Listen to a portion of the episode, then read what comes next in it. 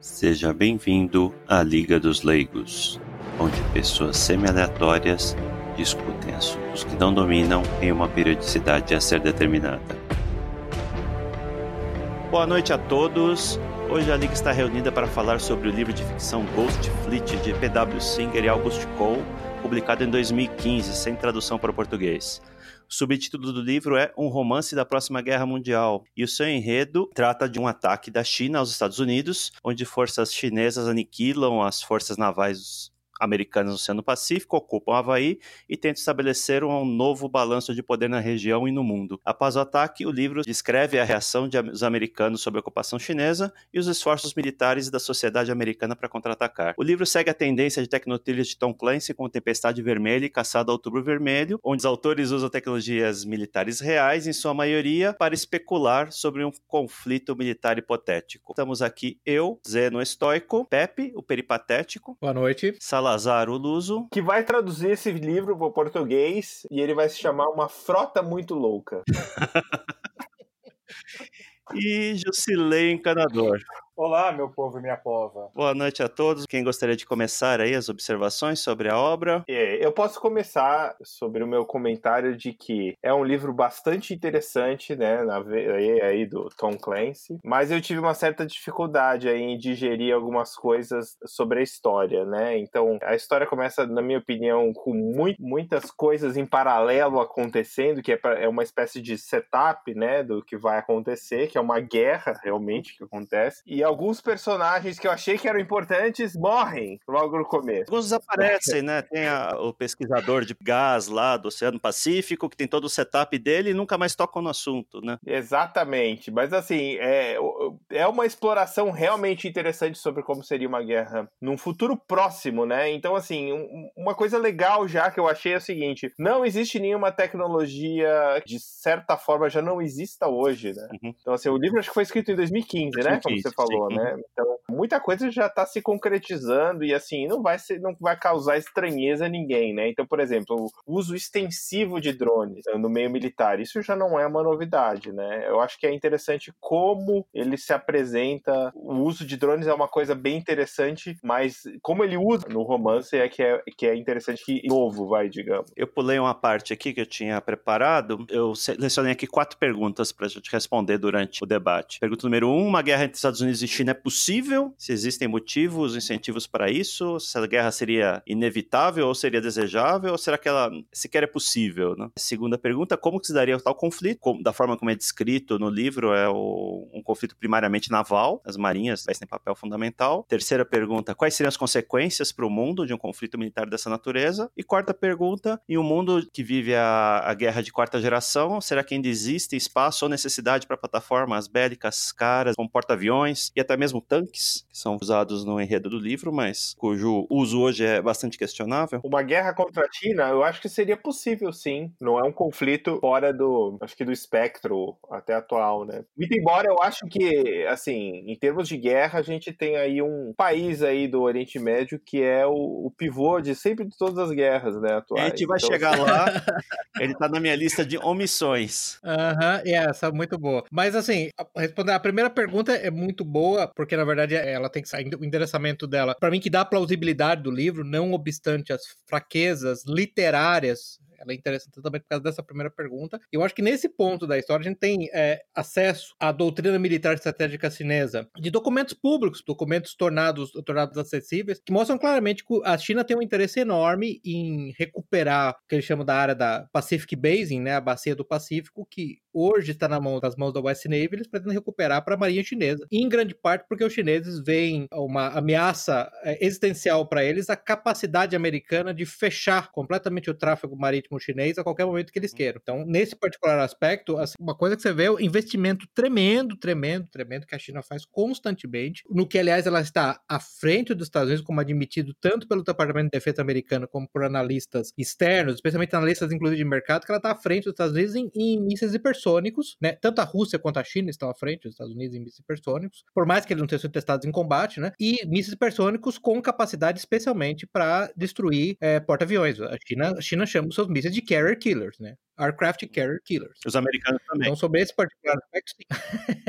é, os, americanos, os, americanos, chamam, tanto, estando na, no, no, no, outro lado do cano, né, da arma. É, a, a vítima, a vítima e o perpetrador uhum. tem o mesmo nome. Então, sobre esse aspecto, sim, é, me parece que realmente o interesse da China em, em criar essa area denial para a Marinha Americana é claro, é evidente. Não me parece ser o caso, e essa é uma longa discussão, que você pode voltar até no próprio Samuel Huntington, quando ele fala do Clash of Civilization, não me parece o interesse da China estabelecer um império global de domínio direto no modelo clássico, sei lá, britânico, por exemplo. É, é, esse não é o interesse da China, mas é o interesse dela manter uma zona de influência, especialmente marítima, no, no Pacífico, que permita a ela, quando necessário, anular ou consolidar a Marinha Americana. Eu acho que um termo que eu me lembro bem que os estrategistas militares usam, nesse caso, americanos, ao descrever a estratégia chinesa, grand, grand strategy chinesa, uhum. seria area denial. Né? E é interessante que isso é abordado no livro. Não sei se vocês lembram. Logo depois do primeiro ataque devastador, o que é infelizmente para mim, eu acho infelizmente omitido no livro, é só mencionado, mas não é descrito. É, você lembra que é um contra-ataque da Marinha Americana. Eles chamam isso, a China passa a chamar aquilo de, se eu não me engano, de zona de estabilidade, algo desse tipo. Quando uma frota americana, uma, uma frota de relief, que eles chamam, tenta cruzar uma certa linha imaginária que a China determinou lá, basicamente ela aniquila de novo uma frota de reforço inteira que está tentando retomar, por exemplo, o Havaí. Vocês lembram disso? Então, esse modelo de Air Deny foi exatamente o que ela usou, e nesse caso ela usava mísseis hipersônicos com a capacidade de track, a localização dos navios de propulsão nuclear americanos para aniquilar as frotas. Basicamente era atirar em peixe dentro vamos, de barril. Vamos especificar aqui o cenário, porque o livro não se propõe a uma previsão, e o cenário que uhum. ele descreve é um pouco diferente do,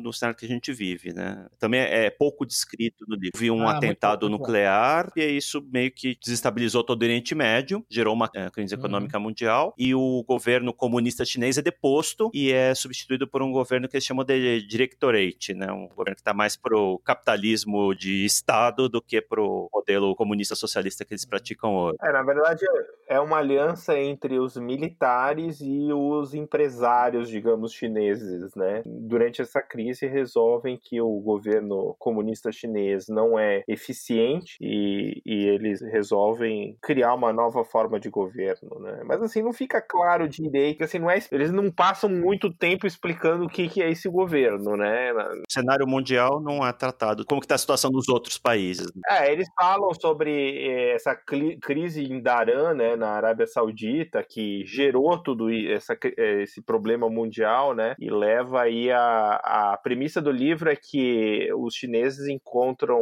se não me engano, na Fossa Mariana, Isso, Fossa Mariana. uma reserva gigantesca, né, de gás que dá uma segurança energética para a China que ele nunca teve, né? E aí eles resolvem atacar uh, os Estados Unidos para garantir que eles vão ser donos daquela reserva, né? É, inclusive, teve um, um o, o, primeiro episódio, né? Quando eles encontram essa reserva, né? Os navios, se não me engano, americanos chegam lá e eles falam que é uma... A de preservação, né? Alguma coisa assim? É, é uma, uma missão científica, alguma coisa assim, né? Não, queria apenas dizer que esse governo chinês do livro, o diretorado, como eles colocam aí, directorate, que você explicou que é uma aliança entre militares e empresários chineses, isso é basicamente o pensador da esquerda brasileira em relação a hoje, né? Olha aí, você que é de esquerda, veja como é que vai ficar a China no livro, para você ver o que, que é de verdade, o que você está achando que vai acontecer no Brasil. No mais, o livro tem também alguns insights interessantes do tipo dizer que a Indonésia, depois de uma segunda guerra do Timor, virou um monte de países independentes. A Groenlândia se separou da Dinamarca por causa de um pré-sal deles também. E algumas outras questões que não são desenvolvidas no livro que dariam margem até a outros desdobramentos, mas isso não é abordado com grande profundidade no livro. É, o cenário mundial é pouco descrito. Né? Ele trata basicamente do envolvimento no ataque da China, que é apoiada pela Rússia e dos desdobramentos dos Estados Unidos. Mas a gente vai chegar lá na questão do, do enredo. Voltando na questão da possibilidade da guerra, eu, eu fico em dúvida, porque se por um lado os Estados Unidos hoje são altamente dependentes da China e vice-versa, né?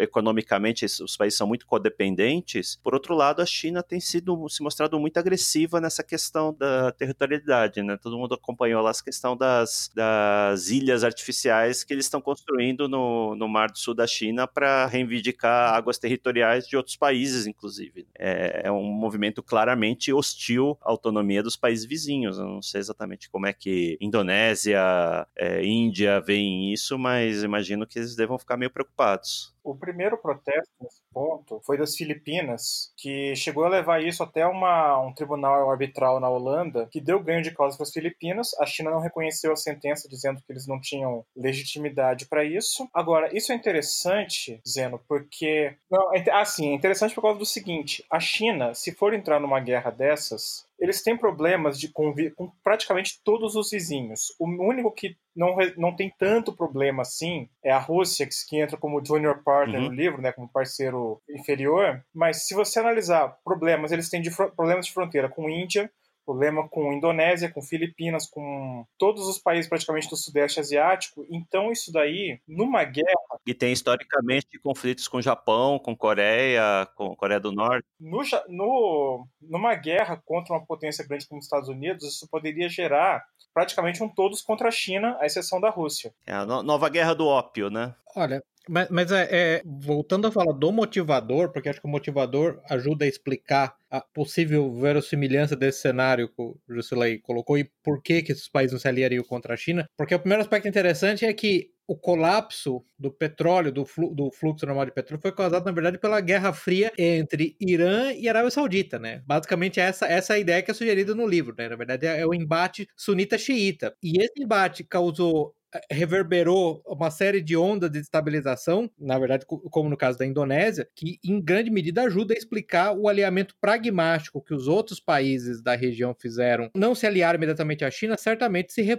se retiraram do conflito e se, recusaram a se aliar aos Estados Unidos. Isso ajuda a explicar uhum. por que, que, esse, por que, que esse cenário de todos contra a China, na verdade, não se materializou. Né? Eu vejo dois motivos. Um, um é que é a destabilização do fluxo. Lembre-se que o Japão é altamente dependente dessas fontes energéticas. Então, dependendo do tipo de sinalização que você faria ao Japão, Japão, quer dizer, se, o Japão tiver que depender da Marinha Americana manter os, as, as vias marítimas abertas para que ele possa receber energia, e a China propor, a, propor a ele é, algum tipo de acordo no qual ele possa se manter, me parece bastante plausível que o, que o Japão resolva se manter neutro e talvez até mesmo amistoso à China. Eu acho que essa seria a grande explicação para isso. Então, nesse aspecto em particular, eu acho que no cenário corrente concordo com você que esse ataque teria o efeito de aglutinação de todo esse parceiro contra a China, mas num caso de estabilização energética, sim, é possível sim que todos eles se alinhem rapidamente a, mas imaginando no, no cenário que o livro trata, né, que a China desfere um ataque, a presença militar nos Estados Unidos no Pacífico é, é anulada, de novo, pragmaticamente, todo mundo vai se aliar com a China. Ninguém vai, quem, quem vai querer ser,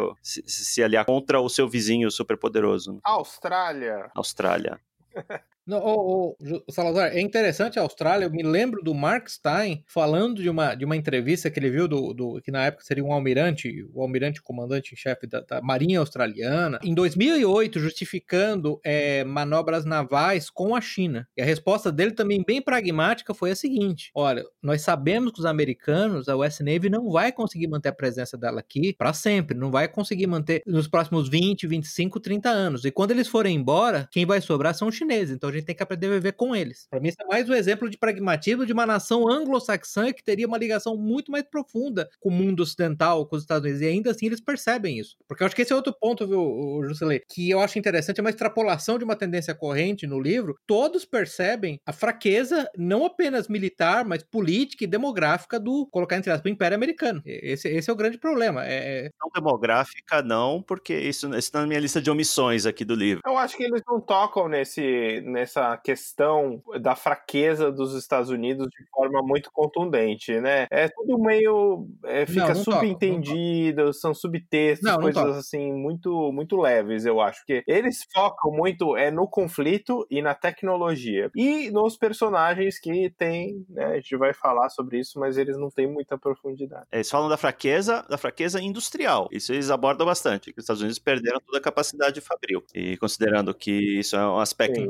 Essencial do esforço uhum. de guerra. Mas eles não fazem uma análise sociopolítica dos uhum. Estados Unidos, por que disso, em nenhum momento eles É bem superficial. Não, não, eu, gente, evidentemente eles não fazem até porque existem mitos americanos que a gente vai, aqui a gente não tem, não tem nenhum problema em, em, falar de spoilers, a gente vai falar do livro todo. No final do livro, na verdade, é a mitologia americana no qual eles conseguem derrotar os chineses com uma frota de aviões e navios mais velhos é, é ridículo. O aspecto é particularmente patético. De novo, isso um, é um excepcionalismo americano meio, meio banal. Então, é evidente evidentemente que eles têm uma dificuldade tremenda em assumir essa fraqueza estrutural americana completa. Em grande medida, eles imaginam ah, a solução para o problema é reindustrializar os Estados Unidos. Na verdade, a solução é muito mais complexa do que essa. Mas eu estou tentando fazer o, é, defender esse aspecto do livro, da observação do Jusilei, que é uma observação válida para o mundo corrente, mas o livro é 2025, é isso que você fala, 2025, 2026, não é um negócio assim? A gente imagina que seja é. por aí. Tem gente que fala que aquela Segunda Guerra da Indonésia que ele se refere é 2030, mas não é um negócio muito além de 15 anos a partir de agora. Não, ele fala 2026. Mas, mas você veja que ah, para tá. 2026, é, é, é eu, eu, lembro a todos que os Estados Unidos não conseguem hoje derrubar o Maduro. Eu não vou nem falar do Assad. Eles não conseguem derrubar o Maduro. Então, então essa fraqueza está é, bem clara, está bem específica, está bem estabelecida. A, a, ausência de apetite por aventuras militares externas dos Estados Unidos é patente, é claro. Apesar de estar 17 anos lá no Afeganistão e Iraque. Exceto para proteger algum país do Oriente Médio. Ah, sim. Aí, aí há certos países, há certos países no Oriente Médio que têm um enorme interesse nesse tipo de conflito. Eu me lembro daquele texto clássico que saiu, é do, se não me engano, da Universidade Hebraica de Jerusalém, de um pesquisador lá, com, com ligações com o establishment de inteligência israelense. Um artigo, um artigo assim com um título meio misterioso que chamava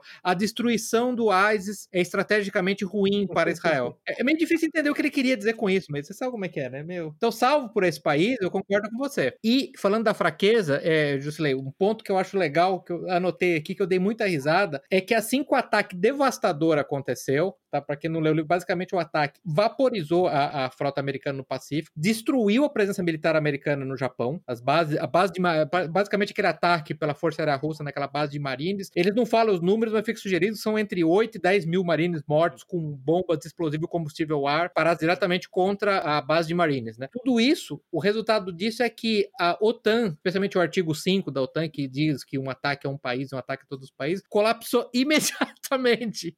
A União Europeia inteira falou: Sim. esse é um problema seu, boa tarde com isso. Sim. Isso foi muito engraçado. E você concorda comigo que esse é, uma, é um cenário bem factível, não, Juscelei? Você consegue imaginar, sei lá, a Holanda ou a França ou, ou, ou a Romênia entrando em guerra para salvar para salvar Okinawa?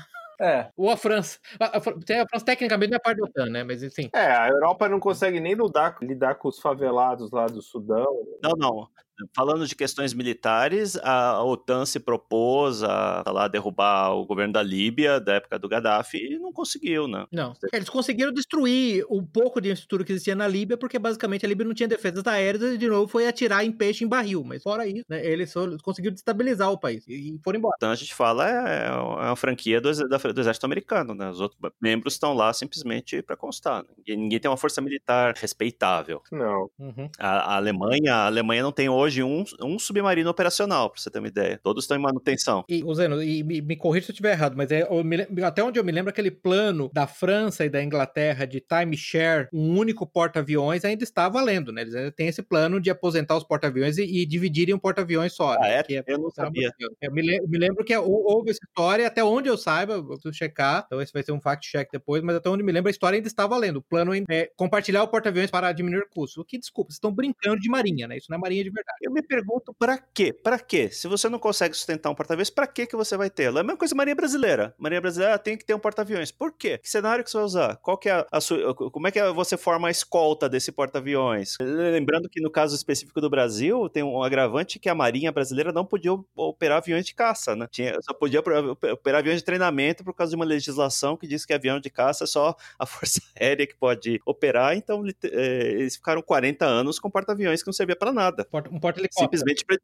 Simplesmente simplesmente para dizer que tem. Sim. Então é, é, uma bobagem sem tamanho. E, e esse né? é um aspecto interessante do livro, porque obviamente há, há, um debate intensivo nos meios militares, até onde eu pude ler, até onde eu pude eh, compilar informações. Eu, na verdade, estou no campo dos que acham que os porta-aviões são um instrumento do passado, são um instrumento absolutamente obsoleto. O resultado no livro é que basicamente os porta-aviões viraram grandes é, alvos reluzentes para os mísseis hipersônicos. Isso é outra característica interessante. Destacando aqui uma coisa do enredo do livro que a gente não citou, que os chineses, um dos breakthroughs que eles tiveram lá foi uma capacidade de encontrar reatores nucleares do espaço. Cherenkov. É, a...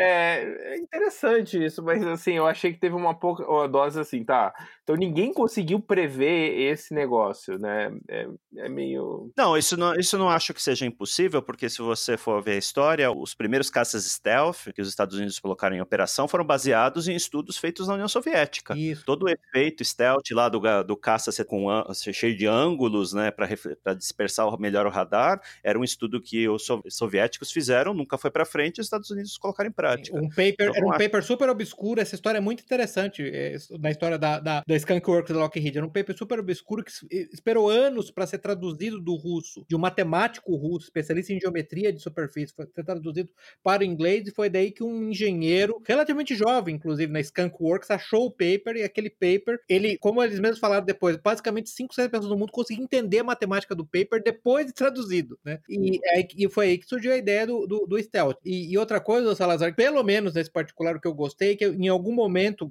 não sei se você lembra, quando eles estão discutindo o tracking a partir de radiação de Cherenkov, você lembra que um deles fala, a gente chegou a estudar esse problema nos anos 70, 1970, 1980, não sei se você lembra disso, eles falaram, Sim. a gente desistiu de estudar isso porque a gente percebeu que só ia beneficiar, as únicas pessoas que iam realmente se beneficiar são os nossos inimigos, e a gente ficou com medo da, dessa tecnologia vazar para os inimigos, que sempre vaza, né? por uma razão... Que eu acho que é uma, uma ideia muito boa da parte deles.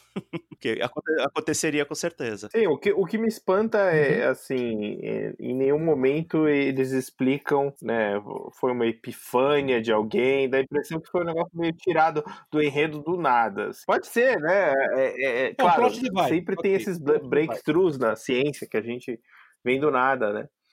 É, mas assim, ficou meio solto ali no, no plot o negócio. Mas enfim, né? Faz parte do, do desenvolvimento da trama, né? Aceitar que aquilo realmente foram os chineses que identificaram, e, enfim, assim como o ataque cibernético dos chips contaminados também. Isso, isso eu acho até mais plausível, porque inclusive já teve, já teve casos, né? De chips vindos da China com código malicioso, né? Só, só voltando à história da radiação, eu lembro bem do enredo, são os russos russos que descobrem essa possibilidade e compartilham com os chineses que implementam lá na estação espacial que eles militarizaram em segredo. Tiangong 3, é, mas é isso mesmo, é, é, é vem dos russos, é isso mesmo. Foi um breakthrough, é, uma universidade de Moscou, é verdade. Foram, foram físicos russos que, na verdade, os chineses operacionalizaram, eles pegaram a teoria e implementaram, eles aplicaram engenharia à física já, já descoberta. Mas é, é você concorda que, o, Salazar, como dispositivo da trama, como plot device, é perfeitamente válido para demonstrar essa, essa imediata superioridade chinesa no ataque inicial, né? Então, isso, isso em particular eu achei, eu achei bem, bem, bem razoável de se, de se aplicar.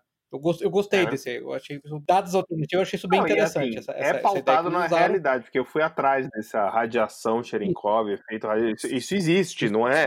Eles não inventaram para o livro, não, né? Existe esse efeito. Né? Agora, se isso uhum. pode ser usado para detectar né, submarinos nucleares ou, ou, navios, isso eu acho que é um plot eh, device do, do livro. E, e, é um negócio legal, você veja, eu achei que no final eles terem que lançar a mão de propulsão não nuclear, propulsão a diesel, né? Isso, isso foi um negócio interessante. É, eu me lembro que durante a Batalha da Inglaterra, a, a Luftwaffe acabou desenvolvendo uma técnica de tracking dos aviões britânicos que tinham um radar. E uma das coisas que os britânicos acabaram fazendo em, alguns, em algumas das sortidas é, da Luftwaffe durante a Batalha da Inglaterra foi eles desligavam o radar. você vê que você, você, você volta um degrau tecnológico, na verdade, para conseguir se adaptar melhor ao ambiente do campo de batalha. Isso foi bem interessante. E, e também é interessante o caso que o, o Zeno começou a, a, a, citar, que é o caso da extrema automação e a extrema complexidade dos sistemas de arma moderno, como no caso do F-35, que estavam contaminados né, com, com hardware chinês. Isso é muito interessante. Isso sim. Eu, eu achei assim, tem, tem, a gente tem evidências recentes, inclusive, né? Não nessa escala, mas assim, chips contaminados com código malicioso. Isso é, esse sim é um dos malefícios de você ter toda a sua capacidade industrial de alta tecnologia com um país que é hostil, né?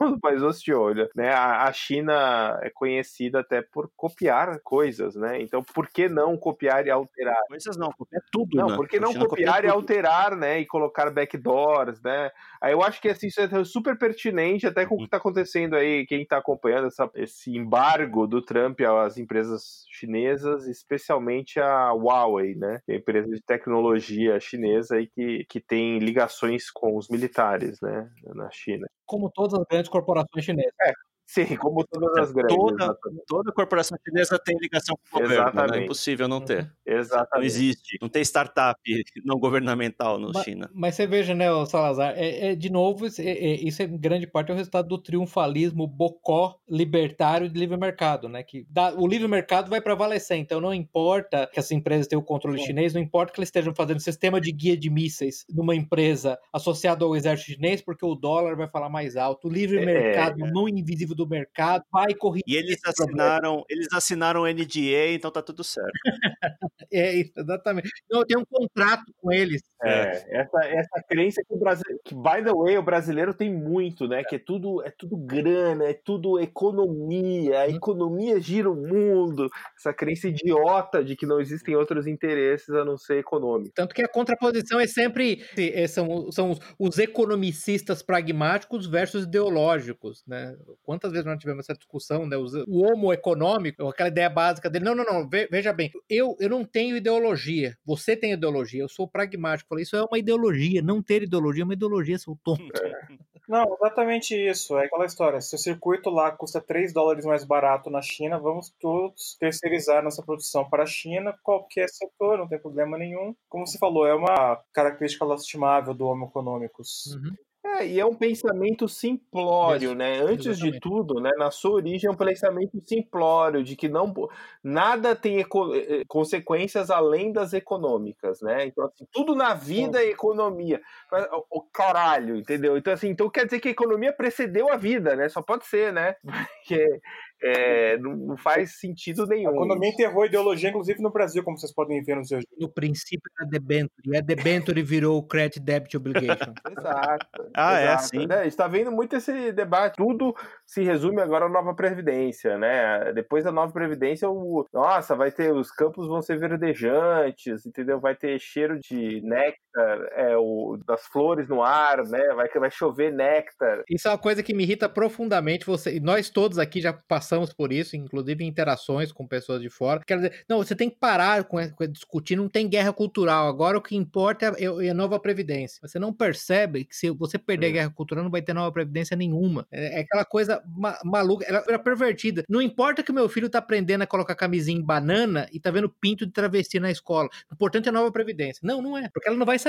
Se você perder o campo cultural, você perde tudo. Tem uma frase ótima, uma formulação ótima do Olavo de Carvalho, fala, a economia, na a economia na, na Rússia czarista desapareceu do dia para noite na Revolução Comunista. Alguma coisa que pode desaparecer do dia para noite não pode ser o aspecto mais importante de uma É. sociedade. Portanto, tem que ser a cultura, né? Tem que ser a cultura, tem que ser a religião, tem que ser, eh, tem, tem que ser os aspectos Exato. étnicos e não a economia, né? Não faz sentido. É, esse livro ele é importante nesse aspecto, né? Para ensinar, por exemplo, num conflito, a economia é pode ser até o, o gatilho de alguma coisa. A gente não tá aqui falando que a economia não é importante, é óbvio. As coisas não derivam da economia. A economia deriva, né, de certos aspectos. É o contrário. Fica claro, né? Para quem lê o livro e É. tem mais que dois neurônios funcionando, né? Ninguém aqui é gênio. Fica, fica Não, claro aproveitando o gancho aí que o Pepe fez e mencionou o Olavo de Carvalho também, tem uma questão no livro que, que é o fato de a Rússia se associar à China como junior partner, que me fez lembrar daquele debate dele com o Alexander Dugin, né, no livro Estados Unidos e a Nova Ordem Mundial. Eu fiquei até pensando que até que ponto isso daí foi meio antecipado, até que ponto tem relação com o cenário descrito no livro também. Olha, esse é um ponto muito bom, sabe por quê? Eu me lembro do o Sergei Sechin, coronel ou, general soviético, que era dito militar na China, que passava informações para os americanos. Fica clara a tensão lá, não sei se você lembra. Na verdade, é a China imagina que nessa aliança eurasiana a Rússia vai ser o junior partner. Sim. O Dugin e a Fins imagina que a China vai ser o junior partner, né? Esse é um grande problema para a aliança eurasiana, né? Essa instabilidade inerente, né? Porque os dois Sim. lados se veem como senior partner. É, hoje o protagonismo chinês, na minha opinião, humilde opinião, é muito maior do que o, o russo, né? Não que a Rússia não, não tenha importância no cenário geopolítico, mas a, a China ultrapassou a Rússia em, em vários aspectos militares, inclusive. né? A, a dominância chinesa e a indústria chinesa tem uma pujança muito maior. É claro, né? Não dá, os arsenais russos são gigantes, né? Até da época da União Soviética. Tudo quando se deixar armas nucleares de fora, sim, né? sim. Era que alguém vai querer usar armas nucleares, realmente a China está à frente. Vamos fazer uma análise considerando É, a Segunda Guerra Mundial. Segunda Guerra Mundial, a Alemanha eh, teve toda a iniciativa, o Japão tinha um exército mais disciplinado, mas o que determinou os vitoriosos foi a questão demográfica que a gente tinha maior população e maior produção industrial. Estados Unidos e União Soviética saíram vitoriosos por causa disso. Não era quem tinha melhor, as melhores armas, as melhores estratégias, os, os soldados mais, melhor treinados ou mais motivados. Aliás, parênteses aqui, sabe quando que foi que o último soldado japonês se rendeu na Segunda Guerra Mundial? 70 e pouco? 1970, alguma coisa, né? 1974. Nas Filipinas, não é que ele tava? É, Filipinas, 30 anos depois do fim da guerra. Vem falar, vem falar de motivação, né? Mas, ô, ô Zeno, isso é muito importante, de novo, só, só para compactar essa sua frase, para reforçar o ponto. Ó. O Zeno falou demografia e produção industrial. Mas a demografia advém diretamente de aspectos Sem dúvida. culturais e religiosos, tá, gente? Sem dúvida. Só para lembrar. Tá? É isso, e aí que advém a demografia, só para entender. É, o Theodore Bill, o Vox Day, ele fez recentemente num, num, num post, num, num, blog post dele, muito bom, ele falou, eu vejo hoje, os Estados Unidos são a, a estão na situação da Alemanha pré-segunda guerra e a China Sim. está na situação dos Estados Unidos. Parece perfeitamente válido, é exatamente esse modelo. Agora, viu, para mim esse é o ponto. Se ele percebe isso, os países circundantes da, da Ásia percebem isso. Para mim está cada vez mais claro que eles estão percebendo que atachar a, o, o destino deles aos Estados Unidos talvez não seja a melhor aposta. Talvez conviver com uma China numa, como é que eles chamam? É uma esfera de coprosperidade seja algo tolerável. Tolerável e preferível. Ô, Juscelei, só, só, só voltando aí no, no ponto, tá falando da, da de uma questão econômica, eu lembrei de outro aspecto interessante que eu achei genial isso, gente. Essa fase do capitalismo globalista, monopolista, de larga escala metacapitalista, o Defense Production Act, que era da Guerra da Coreia, que permitia os americanos basicamente comandar grandes corporações para produzir em favor do esforço de guerra, e a batalha que se deu dentro da Walmart tentando, o Walmart tentando com um monte de investidores externos tentando é, questionar nas cortes superiores a legalidade desse ato. Isso eu achei muito interessante, como o capitalismo globalista financeiro que transcende fronteiras, ele não admite a existência de nações e a maneira como eles estavam, na verdade, dispostos a basicamente é, desertar os Estados Unidos, a Walmart, a empresa americana, desertar os Estados Unidos para manter a sua, a seu influxo de, de capitais e de lucros. Né? Isso eu achei muito interessante. Vocês lembram que, inclusive, no final, que acabou decidindo o voto foi um dos caras lá não entendeu que o Sam Walton, quando eles falaram de, de Sam, era o fundador do Walmart, uma das velhinhas acharam, e um francês ou suíço achou que eles estavam falando do tio Sam. Isso acabou irritando a maioria dos, dos acionistas americanos que acabaram votando a favor de colocar o Walmart para produzir no esforço de guerra americano. Isso eu achei genial também. A natureza do capitalismo financeiro. Só que isso acontece, o capitalismo financeiro, em países ocidentais. Jamais aconteceria na China. Vocês conseguem imaginar a Howie indo para a Suprema Sim. Corte Chinesa e desafiando a constitucionalidade de uma ordem, de uma ordem do, do exército, do Exército de Liberação Popular Chinês? É, eu imagino, eu imagino o CFO da Howie indo lá, é, o, o, coronel do exército. Ah, pode deixar que eu te levo lá para Não, entra no meu Corte. helicóptero. Entra aqui no meu carro. entra no helicóptero. Uhum, exatamente. A gente vai chegar lá rapidinho. Isso foi muito interessante, viu? Isso foi muito legal. Essa, ah. essa, essa, eu não sei se eles perceberam quão profunda foi, foi esse particular aspecto dessa luta, da, da luta da Walmart versus o governo americano. Imagina a dificuldade que eles devem ter tido para uh, eh, encontrar uma empresa é. em que isso fosse é. plausível, né? Sendo que hoje as maiores corporações são todas empresas de tecnologia que agem contra os interesses americanos sempre que possível. Para concluir essa primeira parte, a guerra entre Estados Unidos e China é possível? Possível é. Se a gente levar em consideração a codependência que existe nos países, antes da Segunda Guerra havia codependência entre Inglaterra e Alemanha também. Isso não Muito impediu bom. a guerra. Existem motivos para isso? A gente já falou, sim, existem. É, interesse, interesse de, da China de interesse civilizacional chinês. É, sim, interesse civilizacional, interesse territorial de, de, expulsar os Estados Unidos da área de influência dela. Tem outra coisa que eles citam no livro, que é uma, um certo rancor frente a todas as humilhações que a China uh, sofreu ao longo do século XX, né? século XIX e XX desde a queda do Império, do declínio do Império Chinês até a, a recente ascensão industrial da China no mercado mundial. Agora, se ela é inevitável ou se ela é desejável, eu não sei dizer. É. A gente tende a imaginar, quando tem uma, uma troca de superpotências, né, que vai haver algum tipo de conflito. Mas a Inglaterra foi sucedida pelos Estados Unidos e os países continuaram aliados. A gente esperou durante 50 anos que houvesse aí uma guerra entre União Soviética e Estados Unidos e não houve, né? O que houve foi um colapso da, da União Soviética. Então, eu não sei se ela, se ela é inevitável ou se ela é, se ela é possível. É. Talvez, talvez os Estados Unidos entrem em decadência antes que esse conflito se torne Mas inevitável. É, o exemplo que você deu da, da Inglaterra e Alemanha primordial, os maiores parceiros comerciais foram levados à guerra, né, inexoravelmente. A transição de Estados Unidos para Inglaterra é uma transição sui generis única na história, porque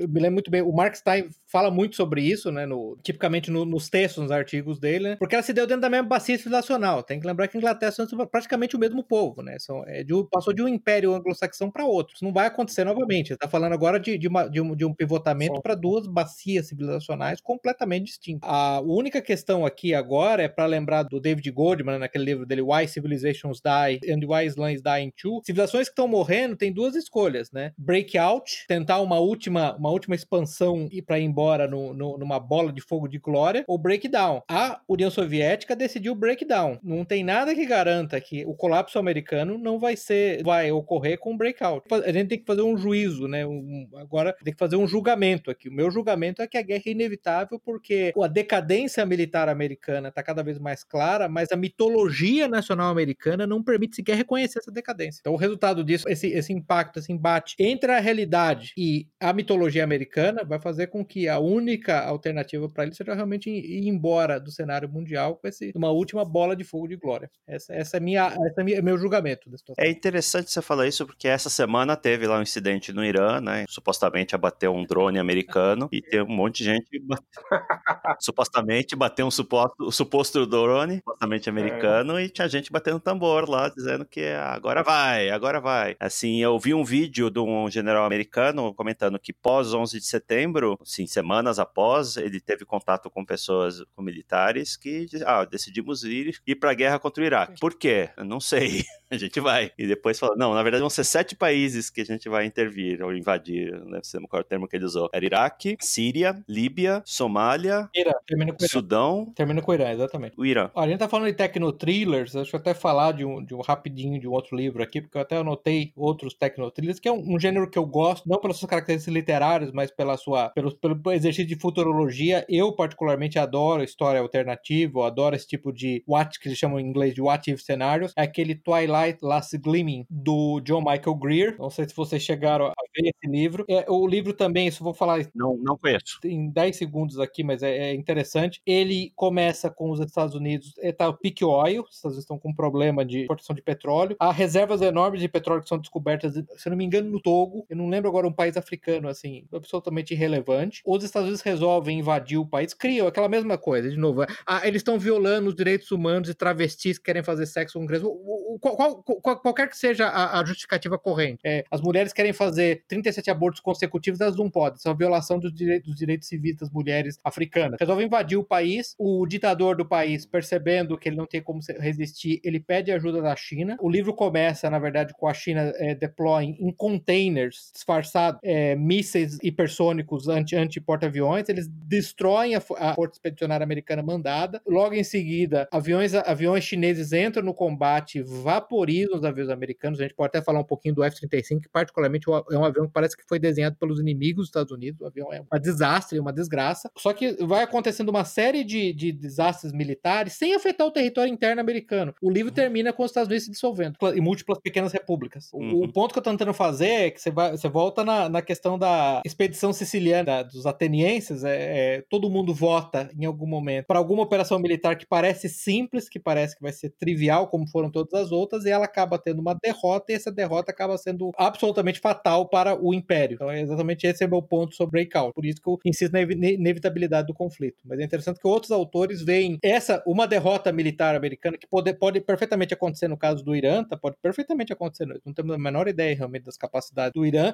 e da ausência e da queda de capacidade militar, de proficiência militar dos Estados Unidos. Pode perfeitamente acontecer nesse caso. E qual seria o resultado disso? Assim, digo, internamente americano. Vocês lembram que o, o Sim, Rubens Recupero, famoso, né, ele escreveu um artigo muito bom sobre de política externa, dizendo que, na verdade, a derrota é, soviética no Afeganistão ensejaria o fim do Império Soviético porque ia destruir a ilusão da invencibilidade militar soviética. Dizer, os grandes impérios têm esses problemas, né? Quando eles estão nessa fase terminal, eles vão sempre avaliar é, erroneamente o poder, a facilidade de uma certa vitória militar, vão perder e essa derrota tipicamente causa, tem efeitos devastadores. É, pro Império Soviético Sim. também Chernobyl Sim. também pesou, né? Acho que o próprio Gorbachev falou disso. E sobre como essa guerra se desenvolveria, eu não tenho grande conhecimento de armamentos e tal. O que eu acho apenas é o seguinte, que não teria, a princípio, um recurso a uma bomba atômica. Não sei porquê, não sei explicar o motivo, mas eu acho que simplesmente não gostariam de apelar para isso, pelo menos sem, um, sem uma, um conflito em que claramente tivesse um lado desesperado para vencer, o que eu não vejo hoje num conflito Estados Unidos-China, por exemplo. A arma nuclear serve só para você tê-la e os outros não usarem contra você, por causa do backlash. É, o, o, as armas nucleares me parecem ser um instrumento mais de dissuasão do que para serem utilizadas de fato. Eu concordo com o Zeno nisso. É, é um instrumento que Sim. não é para ser usado, né? É uma arma exclusivamente de defesa, né? Você tem, os outros sabem que você tem, e sabe o que vai acontecer se você fizer alguma coisa muito errada. Isso aí tá escrito em pedra, é. gente. Eu acho que é, é, é, doutrina militar estabelecida tanto pela União Soviética quanto dos Estados Unidos,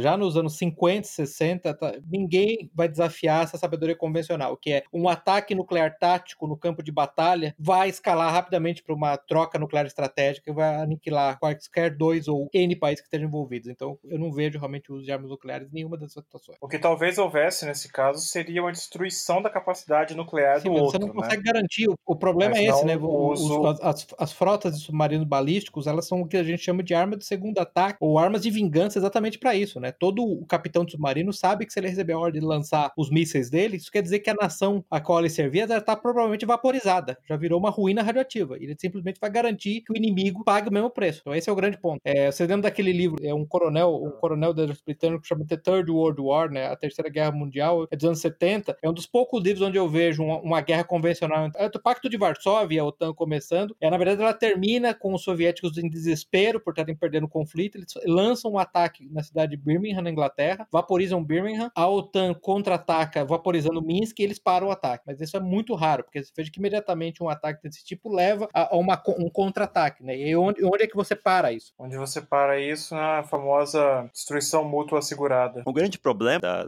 arma estratégica nuclear é que ela tem que funcionar automaticamente, né? Você dá um comando, não dá para ser seletivo como o, o, cenário que o Pepe descreveu, né? Ah, eu vou destruir essa cidade. O submarino tem lá 16 mísseis, cada um com 64 ogivas, e elas vão e vão, vão, vão destruir o país, o país alvo totalmente, né? Não dá para você calibrar a resposta. Então acho que isso é ótimo para como arma de, realmente como arma de situação. A partir do momento que você sabe que você tem, seu, seu adversário tem submarinos nucleares que estão com os mísseis nucleares e você não consegue destruir todos eles antes de um contra-ataque, a destruição do seu país se torna inevitável. Uhum, exatamente. É, voltamos ao cenário de MED, né? Questão mútua. Ah, no, no, livro, eles chegam a considerar, tem uma conversa lá do capitão com o pai dele, ah, por que, que a gente faz cidades desviarem? Porque eles não têm mais confiança na própria tecnologia, né? Sim, bem lembrado. O serviço de inteligência tão infiltrado que eles não sabem se eles tomarem esse tipo de decisão, se os, os chineses não vão atacar antes. A gente está tá escorregando para o segundo tópico aqui, bem como lembrado. se daria o conflito. Eu queria só descrever como é que é o, o ataque chinês no, no livro, né? É um ataque em múltiplas frentes. Começa com um ataque cibernético, anula a capacidade do serviço de inteligência americano, seguido por um ataque que destrói os, os satélites todos, militares e não militares, né? Os chineses secretamente armaram uma estação espacial. Tiangong 3. Tiangong 3, que era uma estação científica, mas secretamente ela tinha um laser químico que eles usaram isso para destruir todos os satélites dos Estados Unidos no primeiro ataque. Em seguida, eles destroem os porta-aviões e submarinos nucleares americanos com mísseis balísticos e hipersônicos disparados de terra, disparados da, da China continental, graças à tecnologia lá de, de, de detecção da radiação de Cherenkov, e termina com eles invadindo o Havaí, numa operação de forças especiais, basicamente. Né? Os soldados tinham sido contrabandeados para o Havaí em navios de carga. Com isso, toda a presença militar no Pacífico dos Estados Unidos é aniquilada. O único navio que conseguiu escapar do ataque ao Havaí é o Coronado, que é surpreendente, né? Porque é um navio basicamente de papelão. É, esse, esse, assim como o Zoom Out que a gente vai falar depois, é um navio que existe de verdade, né? Ele é daquele programa Litoral Combat Ship, que é tá para marinha como o F-35 tá para Força Aérea, né? Um, é uma desgraça de, de, de, performance, performance sofrível, gastaram bilhões e bilhões de dólares e não, não sabe ah. mais o que fazer com isso. Navio com, com casco de alumínio, Você falou do Japão também? Ah, não, ah, esqueci do Japão. E o, os russos entram, apoiam a China,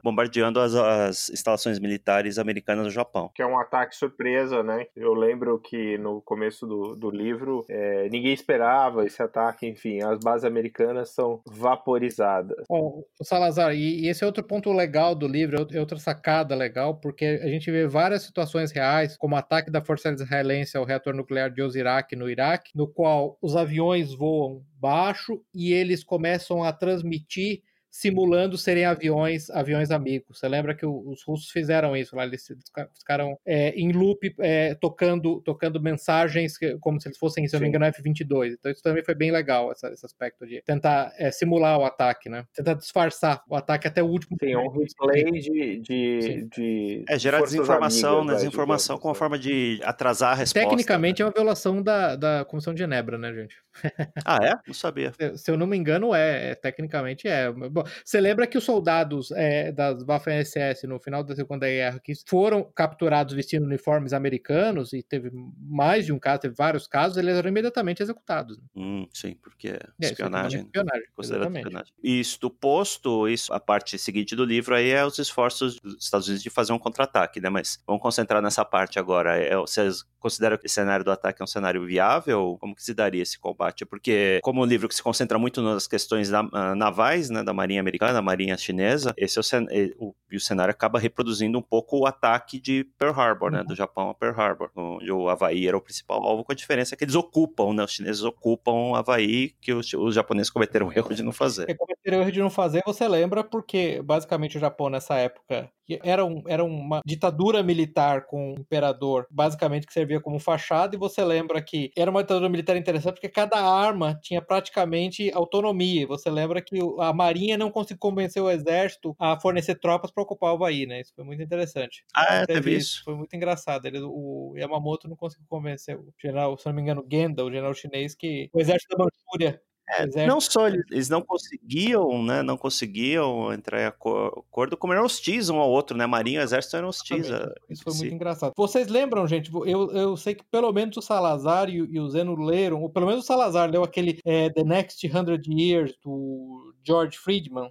Você lembra que. Sim. Eu não li. Eu li. Então, é, vocês lembram que também ele escrevia um ataque, né? Naquele caso, ele achava que seria o Japão no meio do século XXI, por volta de 2050. Também começava com, além de um cyber-ataque, parece ser fundamental em um ataque de é, assets, de, de, de é, satélites espaciais, era com ataque, era basicamente um vôlei, né? Um bombardeio de, de mísseis hipersônicos. Então, me parece ser um cenário. A questão do míssil hipersônico é que, na verdade, não há realmente defesa para ele hoje, né? É, especialmente se você tem ele em grande quantidade, como é que é mesmo o termo militar que eles se usam, que eles até usaram no, no livro. Alpha Strike. É, o ataque de saturação, que é o Alpha Strike, né? Você simplesmente, você consegue, se você tiver uma eficiência de 90%, não importa, você vai receber impactos bastante para basicamente neutralizar a sua, sua força naval, né? Ou, ou, suas bases terrestres. Então me parece um cenário bastante plausível. É mais de um, de um cenário onde isso se passa, né? Que o ataque começa com um vôlei. Quer dizer, a gente já citou então, o Next Hundred Years, esse livro, o Ghost Fleet, e aquele que eu te falei, o Twilight Last Gleaming, todos os três têm essa característica comum. Ele começa com ataque em larga escala com mísseis hipersônicos. Defesa básica de um porta-aviões hoje contra ataque de mísseis, que seriam mísseis de cruzeiro, é, são Gatling Guns, né? Exatamente. né? E Por... algum tipo de antimíssil que simplesmente... Cujas balas não conseguem alcançar o míssil hipersônico, para deixar claro. É, não tem, não tem tempo de resposta e não tem performance. A alternativa, se eles falam isso no livro e a Marinha Americana está estudando isso, é usar lasers, né? É, eles têm duas coisas, o que eles chamam lá do Metastorm, né? A ideia de ter vários, você basicamente saturar o espaço à frente do míssil com projéteis, na verdade o míssil acaba uhum. colidindo com projéteis, e laser, mas, é, de novo, veja que a, as forças militares americanas, olha, pensa no F-35, você falou do Literal Combat Ship, você tem um programa equivalente do Bradley na força, na, no, no, exército americano, era basicamente disfuncional, esses programas, elas terminam com veículos, você lembra que o Bradley originalmente, que era um veículo de combate de infantaria, ele não, não, não conseguia suportar o impacto de mísseis antitanque, basicamente ele explodia, né? Então uhum, é, é, é, eu sou bastante cético quanto à capacidade do, da, da Marinha Americana ou dos Forças Armadas Americanas de conseguir colocar em tempo essas contramedidas, né? E tem que lembrar que tanto os chineses quanto os russos estão muito à frente em mísseis hipersônicos, né? Os dois já têm mísseis hipersônicos. A Rússia, inclusive, tem um que desenvolve em conjunto com a Índia, né? O tal do BrahMos, que eu acho que, se não me engano, chega a Mach 7, né? Tem os mísseis Iskander, que eles, inclusive, em tese, teriam até deployed na Síria. Foi um fator que causou certa pausa entre os planejadores militares americanos. Dependendo do que aconteceu, os russos teriam capacidade de afundar vários navios da Força Tarefa Americana. É, acho que hoje, se um navio americano for afundado, realmente vai ser um impacto emocional, cultural muito grande para os Estados Unidos, né? Eles não perdem um navio. Eu, eu, não sei o que vai acontecer com esse país, honestamente. Pois não perdem um navio em combate desde a Segunda Guerra Mundial. Eu não sei o choque, o tamanho do choque, porque aí de novo vem essa, essa fratura, né? Essa fratura esquizofrênica entre a percepção da, da, da, da proeza militar deles versus o cenário real, né? Eu me lembro um dos documentos da, do Departamento de Defesa que eles produziram é, tinha um nome bem interessante, porque você veja que é a gente que percebe isso, que eles chamavam ameaça estratégica dos Estados Unidos no mundo pós-primazia, admitindo que os Estados Unidos não têm a, primazia militar, né? Mas isso, de novo, é algo que está agora, muito recentemente, nos últimos 5, 6 anos, que está começando a percorrer as estruturas militares americanas, mas a percepção da mitologia nacional e da população geral não é essa. Um choque tremendo. Como o Salazar falou, a própria. Pensa na direita brasileira, que imagina que vocês são invencíveis e completamente invencíveis para sempre. Choque seria. Eu acho que isso, inclusive, é refletido no livro, né? Porque o livro, eu acho que é a parte do livro que fica ruim, né? É que existe uma narrativa depois do ataque, que é a recuperação dos Estados Unidos, de grande heroísmo de, de certos indivíduos e certas situações, que aí começa a virar Hollywood, né? Sim, aí, nesse ponto, eles acabam apelando pro axioma de Sérgio Reis, né? O quê? Hã? É o de que panela velha que faz comida Ah. boa e lá na. Ah, Gold Fleet. entendi, ok. É que é a premissa do livro, né? O livro se chama Gold Fleet porque existe esse termo nos Estados Unidos para Sim, o James Bond aproveitou isso no Skyfall também, e parece que virou um- uma questão recorrente agora nesse tipo de, de obra, de até que ponto você consegue usar tecnologia antiga, o back to basics, para fazer alguma coisa nesse mundo de guerras cibernéticas e coisas do tipo. É, mas eu, eu não digo nem só disso, né? Começa a surgir os heróis, né? O heroísmo de certas pessoas que vão lá e fazem a diferença. É toda uma narrativa tipicamente americana de que eh, certos indivíduos são extraordinários e que a nação em si é extraordinária. Queria aproveitar para puxar aqui um da minha lista de omissões que, que eles não falaram, que é a, a cultura, o cenário cultural atual de alto ódio dos Estados Unidos, né? Você está educando toda uma geração, os millennials aí, para acreditarem que ah, os Estados Unidos são opressores, que os Estados Unidos é uma história de opressão aos negros, às mulheres, aos gays Aos, aos, aos outros países. Será que num cenário que os Estados Unidos são atacados, será que essas pessoas que a gente está falando, que foram educadas nessas faculdades todas para odiarem o próprio país, vão se levantar para fazer esse esforço, para entrar num esforço de guerra, ou falar, ah, bem feito, merecido? Eu tenho minhas dúvidas. É, mas aí eu- eu- você está completamente correto, mas esse é um tema explosivíssimo que alguém como os autores do livro não teriam coragem de fazer, porque isso toca na questão racial de novo, né? Quem Claro. são americanos de verdade? Quem são? Sim. Se eu não me engano, foi o pai da, da Serena Williams que chegou a falar em. Fizeram uma pergunta a ele sobre, se eu não me engano, a guerra do Iraque ou do Afeganistão, um dos conflitos, ele falou: não, mas eu não me sinto americano, eu não sou americano. Pois é. Eu sou negro, né? Eu sou, basicamente, a minha identidade é outra, entendeu? Agora, hoje, os Estados Unidos não são uma nação, eles são um império multiétnico. né? Você lembra que essa semana já houve. é, a gente não, não, não fala sempre de, de assuntos atuais, mas eu vou falar disso simplesmente porque vai se manter atual, porque isso vai continuar acontecendo. A nossa, a nossa grande dileta, o caso Cortez, foi comparar os centros de detenção para imigrantes ilegais a campos de concentração, Uhum. e aí o outro grupo étnico, os judeus, começaram a atacá-la, chamando-a de, de Holocausto Nenai. Negador do Holocausto. Negador do Holocausto, porque não? Porque esses campos não têm é, execuções em massa, são apenas de detenção, mas você vê que basicamente, imagina um americano nativo, um anglo-saxão, são, são vários desses grupos é, lutando simplesmente para estabelecer a primazia da sua etnicidade sobre essa, essa identidade nacional. Imagina exatamente, o, o, o Zé, esse é o ponto perfeito. né? Eu não imagino os latinos membros da La, La Raza os, os negros americanos membros dos Black Panthers falando, eu não vou lutar por essa nação imperialista é, é, opressora Ou Antifa, né? antifa ou antifa, entendeu? Eu não vou lutar por essa nação imperialista, opressora, por esse regime. Perfeitamente. Mas é um ponto que eles não têm coragem de tocar. Esse é um ponto realmente explosivo. Não, claro que não. Mas você concorda, só voltar no ponto de Jusilei sobre os outros países se aliarem aos Estados Unidos na, na zona de coprosperidade da, do- da, da Ásia Pacífica. Você percebe que os outros países que não têm esses pudores, esses pudendos acessos, percebem isso, tá? Hoje, os- hoje a- o exército americano é formado, na verdade, quase como uma legião estrangeira, né? Com a confiabilidade de- de- dessas pessoas, né? No longo prazo. E os Estados Unidos em, em si cada vez mais se parece com um aglomerado de pessoas Uhum, sem sim. nenhuma identidade que os une, né? Então, assim, parece um grande. Eu já fui várias vezes para os Estados Unidos, então, assim, às vezes que eu fui nos anos 90, que já os Estados Unidos já era diferente dos anos 80, né? Mas, e mais recentemente, os Estados Unidos cada vez mais parece ser um grande aglomerado de pessoas que vão lá para trabalhar juntos, assim, uma coisa meio estranha. É uma espécie de shopping center com bandeira nacional. E É um coworking. É, parece uma, uma exatamente uma zona de trabalho onde Exatamente. tem gente do mundo Exatamente. inteiro trabalhando ali junto. Assim, uma coisa tem um artigo excelente no. cada vez mais. Se eu não me engano, eu vi no, no- no- naquele excelente site da American Sun, mas o, o ponto do artigo é America is an empire, not a nation, e no- é um empire exatamente porque ela tem aquela característica primordial do empire, do império quer ser multiétnico. Voltando a falar do, do Mark Stein, eu gosto do Mark Stein simplesmente porque ele tem vários desses, é, assim, sumarizações, essas frases, assim, ele tem aforismo. O ponto dele é, é multiculturalismo, democracia, fronteiras abertas. Do, dos três, escolha dois, né? É isso. Esse, esse é o... A confiabilidade dessa população local, é, é, no caso de um conflito prolongado, porque o, o ponto, né, o, o Zeno, é, você está falando do conflito logo após um ataque devastador no qual o número de barcos foi enorme, né? Sim. Entendeu? É, é, o, a guerra do Iraque inteira, que, é, que causou uma fração, uma, uma, uma, fricção enorme no país inteiro, nós estamos falando do número de mortos. Ele pode confirmar depois, mas o número é por volta de 5, 6 mil mortos. Né? Você está falando de um, um ano com ataque, estima-se no livro alguma coisa da, da ordem de 20, é, 30 mil mortos. falam de números, mas é, é considerável. Estima-se. Uhum. Lembre-se que, por exemplo, a base, a base de Okinawa, dos fuzileiros navais, com tem 5, 6 mil fuzileiros, estava, foi completamente obliterada, né? Então, por isso já pode derivar. Mais as frotas. É, realmente, essa é uma missão grave, mas eu entendo que o desejo de tentar se manter ao largo disso. Agora, me permita, já dentro dessas perguntas, aqui nas minhas notas, quando, já que nós estamos falando desse aspecto demográfico étnico, o que eu tenho aqui nas minhas notas, a gente falou antes no livro, e isso é um aspecto irritante, que o livro tem as suas Olimpíadas da Diversidade. Ah, né? é. eu, eu, eu, eu listei aqui, eu sei que o Salazar vai querer falar sobre isso. Tem um capitão gay do SS Coronado. Aí tem uma professora universitária, uma engenheira super ultra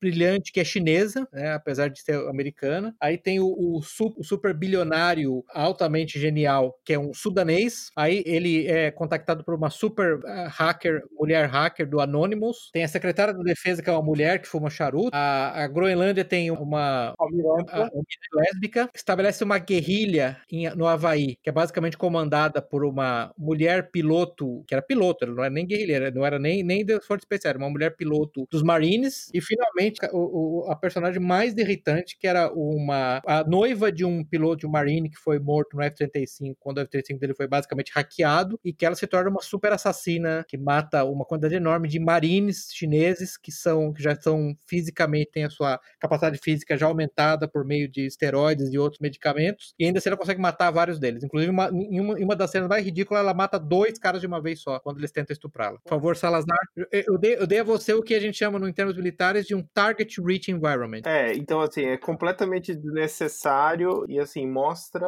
o quão contaminado está tudo, né, no, nos Estados Unidos. Então, assim, num techno thriller tem que ter a porcaria do, dos notes, né, tem que, você tem que bater em todas as, as, notas necessárias de diversidade, mais uma vez, né, o que não faz sentido nenhum, né, por exemplo, mulher, uma mulher assassina que matou 22, né, assim, é, são personagens que são so, so, introduzidos só com essa função de, de estar lá como quadro de diversidade, porque no plot, na, na trama do livro, livro não agregam absolutamente nada, não desenvolvem nada. Né? O arco desses personagens começa num, numa, numa parte e vai a lugar nenhum, né? A maior parte deles é, não serve nenhum propósito, né? E estão ali realmente como vagas de diversidade. É a hacker, é, o, é a cientista, estão ali só para, assim, é, mais uma vez, né? Não, não tem sentido algum fazer isso. E assim, quando você começa a ler isso num livro e tem um ou dois personagens, você até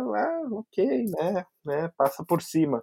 Mas assim, são muitos, né? São muitos. E, são, e outra coisa, que eles não servem nenhum propósito, a maioria para trama, a maior parte deles não serve para nada. Não precisava ter. Eu acho que no caso da serial killer, aparentes aqui, a serial killer me irritou menos do que o capitão do Zoom Out lá com os dead issues dele lá, que ficava discutindo com o pai o tempo todo. Assim, ficava discutindo com o pai, né? Também tem uma, toda uma psicologia que não precisa, né? Aí entra um fato de que eu acho, tá, que esses autores eles são muito bons na no que diz respeito à tecnologia militar, a regras de combate, a estratégia, tática. Sim, eu acho, eu acho que é o único livro de ficção dele, o outro é um que lá fala de drones e o outro que fala de redes sociais. São livros não, não de ficção. Salazar, seria justo sumarizar dizendo o seguinte: eles conhecem muito do métier técnico deles, mas como escritores eles não têm talento. Não tem talento.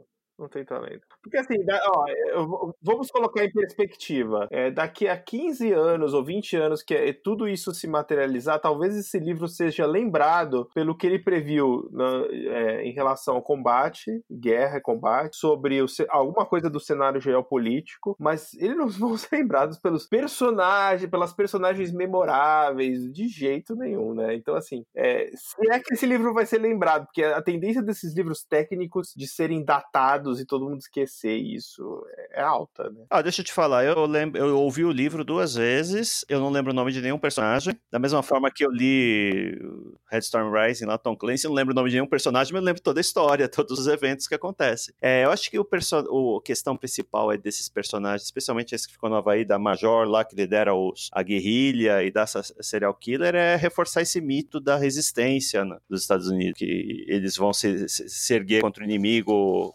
enquanto atacados, né? enquanto trajados, eles se, se erguem e perseveram, o que faz parte desse, desse mindset atual dos Estados Unidos. Não sei se uh, aconteceria, né? É, mas assim, eu, eu sinto que eles tentaram, sei lá, criar aí personagens que tem um arco de história e, assim, simplesmente não funcionou. Eu acho que é uma crítica que eu tenho ao livro. É, por exemplo, ah, você tem personagens da história, Mata Hari lá, que era uma dançarina, enfim. É, não, não tem nada parecido, assim, não tem nada memorável, não tem nada gasta-se muito tempo nesses personagens. Eu acho que poderia ser resumido. É que tem que ter um, tem que ter um plot, tem que ter uma história, senão vira um paper técnico, né? Eu sei, mas é, é muito, é muito mal escrito os personagens. Eu ficava irritado mais a maior parte do tempo do que. É caricato. É, é caricato, né? É bidimensional. É, por exemplo, você falou os Dead Issues lá do Jamie com o Mike, né? É, pra que aquilo? Isso. Não precisava ter aquilo. Jusilei, ah, me ajude aqui. Você vai. Você e me ajudar nisso. Melhor personagem do livro, o Sir Cavendish. Sim, disparado, Sir Cavendish. Não, não. É o único que tem algum senso de humor, tanto nas tiradas dele quanto na seleção da música do Alice Cooper. Numa, uma cena que eu não vou dar um spoiler aqui, mas que tem. Não é spoiler, não, não é spoiler. spoiler. Fala aí, pô. Fala okay. aí. Não é spoiler. Isso tá na terceira spoiler. parte do livro, que é quando os Estados Unidos atacam, mas vai, vai fundo. Sim, Sir Eric Cavendish é um milionário australiano ele foi claramente inspirado no Richard Branson com um pouco do Elon Musk, talvez. Sim, concordo. Só que ele tem uma empresa de paramilitares, ele é um chefe de uns mercenários. E ele usa o, o, ônibus espacial dele, que teoricamente deveria levar turistas ao espaço, os Space Shuttle para tomar a estação chinesa e conseguir daí devolver a comunicação aos americanos e tentar pelo menos neutralizar esse, essa parte. Esse personagem, o Eric Cavendish, ele tem algumas tiradas engraçadas no meio do filme, tem aquele comportamento... Livro, não é filme. Do livro, perdão. tem um comportamento assim que a gente chamaria de flamboyant, né, de excêntrico, porque você sabe que milionário, bilionário não são loucos, são excêntricos. E também serve para contrabalancear o pior personagem para mim, não lembro se foi citado na lista que o Pepe fez aí, que é o Lost Boy sudanês, que não acrescentou nada. Quem? Não tem é, quem? nenhuma na trama. É. Repete. É o Daniel Oboye. Ah, Aboye, é. sei lá. Sim, sim. É uma bosta. Ele não participa dos gritos ele não desenvolve nenhuma ferramenta que vai levar a algum ponto na, na conclusão do livro. Ele está ali, enfim. Ele está preenchendo uma, uma cota. É, o checkmark, literalmente. É o que eu falei, eles estão batendo em todas as notas, né, da, da pauta musical da diversidade ali, entendeu? Então, assim, é um personagem inútil. é inútil, né? Mas eu, eu vou puxar mais uns da minha lista de omissões, porque tem cenários hoje, tem hotspots mundiais hoje que envolvem a China que são ignorados totalmente totalmente, né? Um é Taiwan e outro é Coreia do Norte. Seriam dois pontos de conflito aí que poderiam levar um confronto mais é, próximo do, do, momento que a gente está dos Estados Unidos com a China, e ninguém diz o que foi feito desses países. Né? Vocês sentiram essa falta também? Eu senti e senti também falta de, da, por exemplo, de desenvolver essa parte do Oriente Médio que eles falam da, da Arábia Saudita, da, da Arã, mas assim, não contextualizaram nada. Não que eu quisesse que eles gastassem muito tempo nisso, mas ficou ali um negócio meio solto, né? O é, que acho que, foi uma opção que deles isso... para não estender muito, né, o world building, senão começa a ficar um negócio muito complicado, é, né? mas mas podia ter cortado o Daniel Alboie inteiro e falado Sim. mais disso. mais... Podia ter cortado a Serial Killer. A eu gostei da Serial Killer. Ah, eu não gostei. Né? Achei assim. O Salazar, o negócio interessante é que o maior e melhor aliado dos Estados Unidos parece que não ajudou muito os Estados Unidos, né? É, está nas missões também. Exato. O que, que aconteceu com o maior aliado dos Estados Unidos, né?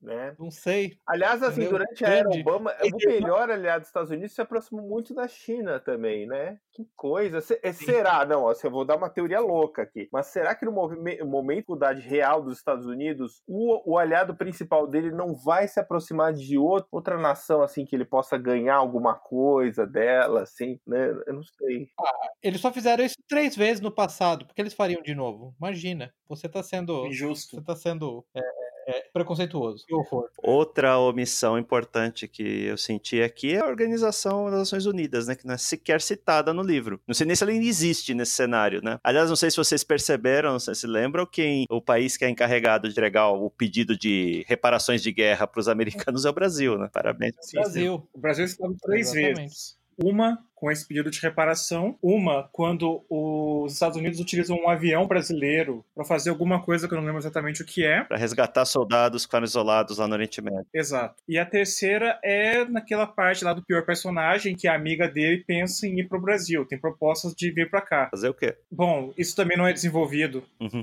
Eu nem lembrava. Ela vem para cá ser ah. Ela vem para cá ser Mave, tá? Lutar pelo, pelo Lula livre. É, entende. é uma boa tese. Bom, mas é só falando então do, do, como se daria o conflito, vocês não acham que é muito mais provável que um conflito entre China e Estados Unidos se aconteça quando a China resolver finalmente reanexar Taiwan? Boa pergunta. Essa é uma boa, essa é uma boa questão e, e você sabe que a Rand Corporation há vários anos já sempre roda jogos de guerra bastante sofisticados é, exatamente sobre esse cenário e nos últimos pelo menos três anos os Estados Unidos perderam todas as vezes vezes, né? Nos cenários rodados. Você lembra, o, o Zeno, tem aquele livro muito bom também, aquele Riding the Red Horse, sim, sim. que é do Fox Day Outro. Você lembra que um dos primeiros contos, é um livro meio de contos militares. O primeiro conto chamado, era chamado Sucker Punch, é exatamente uma invasão chinesa de Taiwan. Sim, lembro. Muito boa. Que, que viu, Jocelyn, já que você falou de armas nucleares, a invasão é a parada no último instante, quando Taiwan detona uma arma nuclear secreta que eles têm no leito do, no leito do oceano. Aí destrói toda a frota de invasão. Gerando tsunami. Uhum, eles destroem a frota de invasão com um tsunami. Mas sim, Taiwan, é por isso que eu imagino 2026, 2030, até esse ponto, Taiwan. Gente, vocês têm que lembrar que Taiwan recentemente aprovou casamento gay. Taiwan é gay. Taiwan tem que voltar pra China. Não tem conversa. Taiwan é gay. Assim, Taiwan não tem a menor condição, né? É,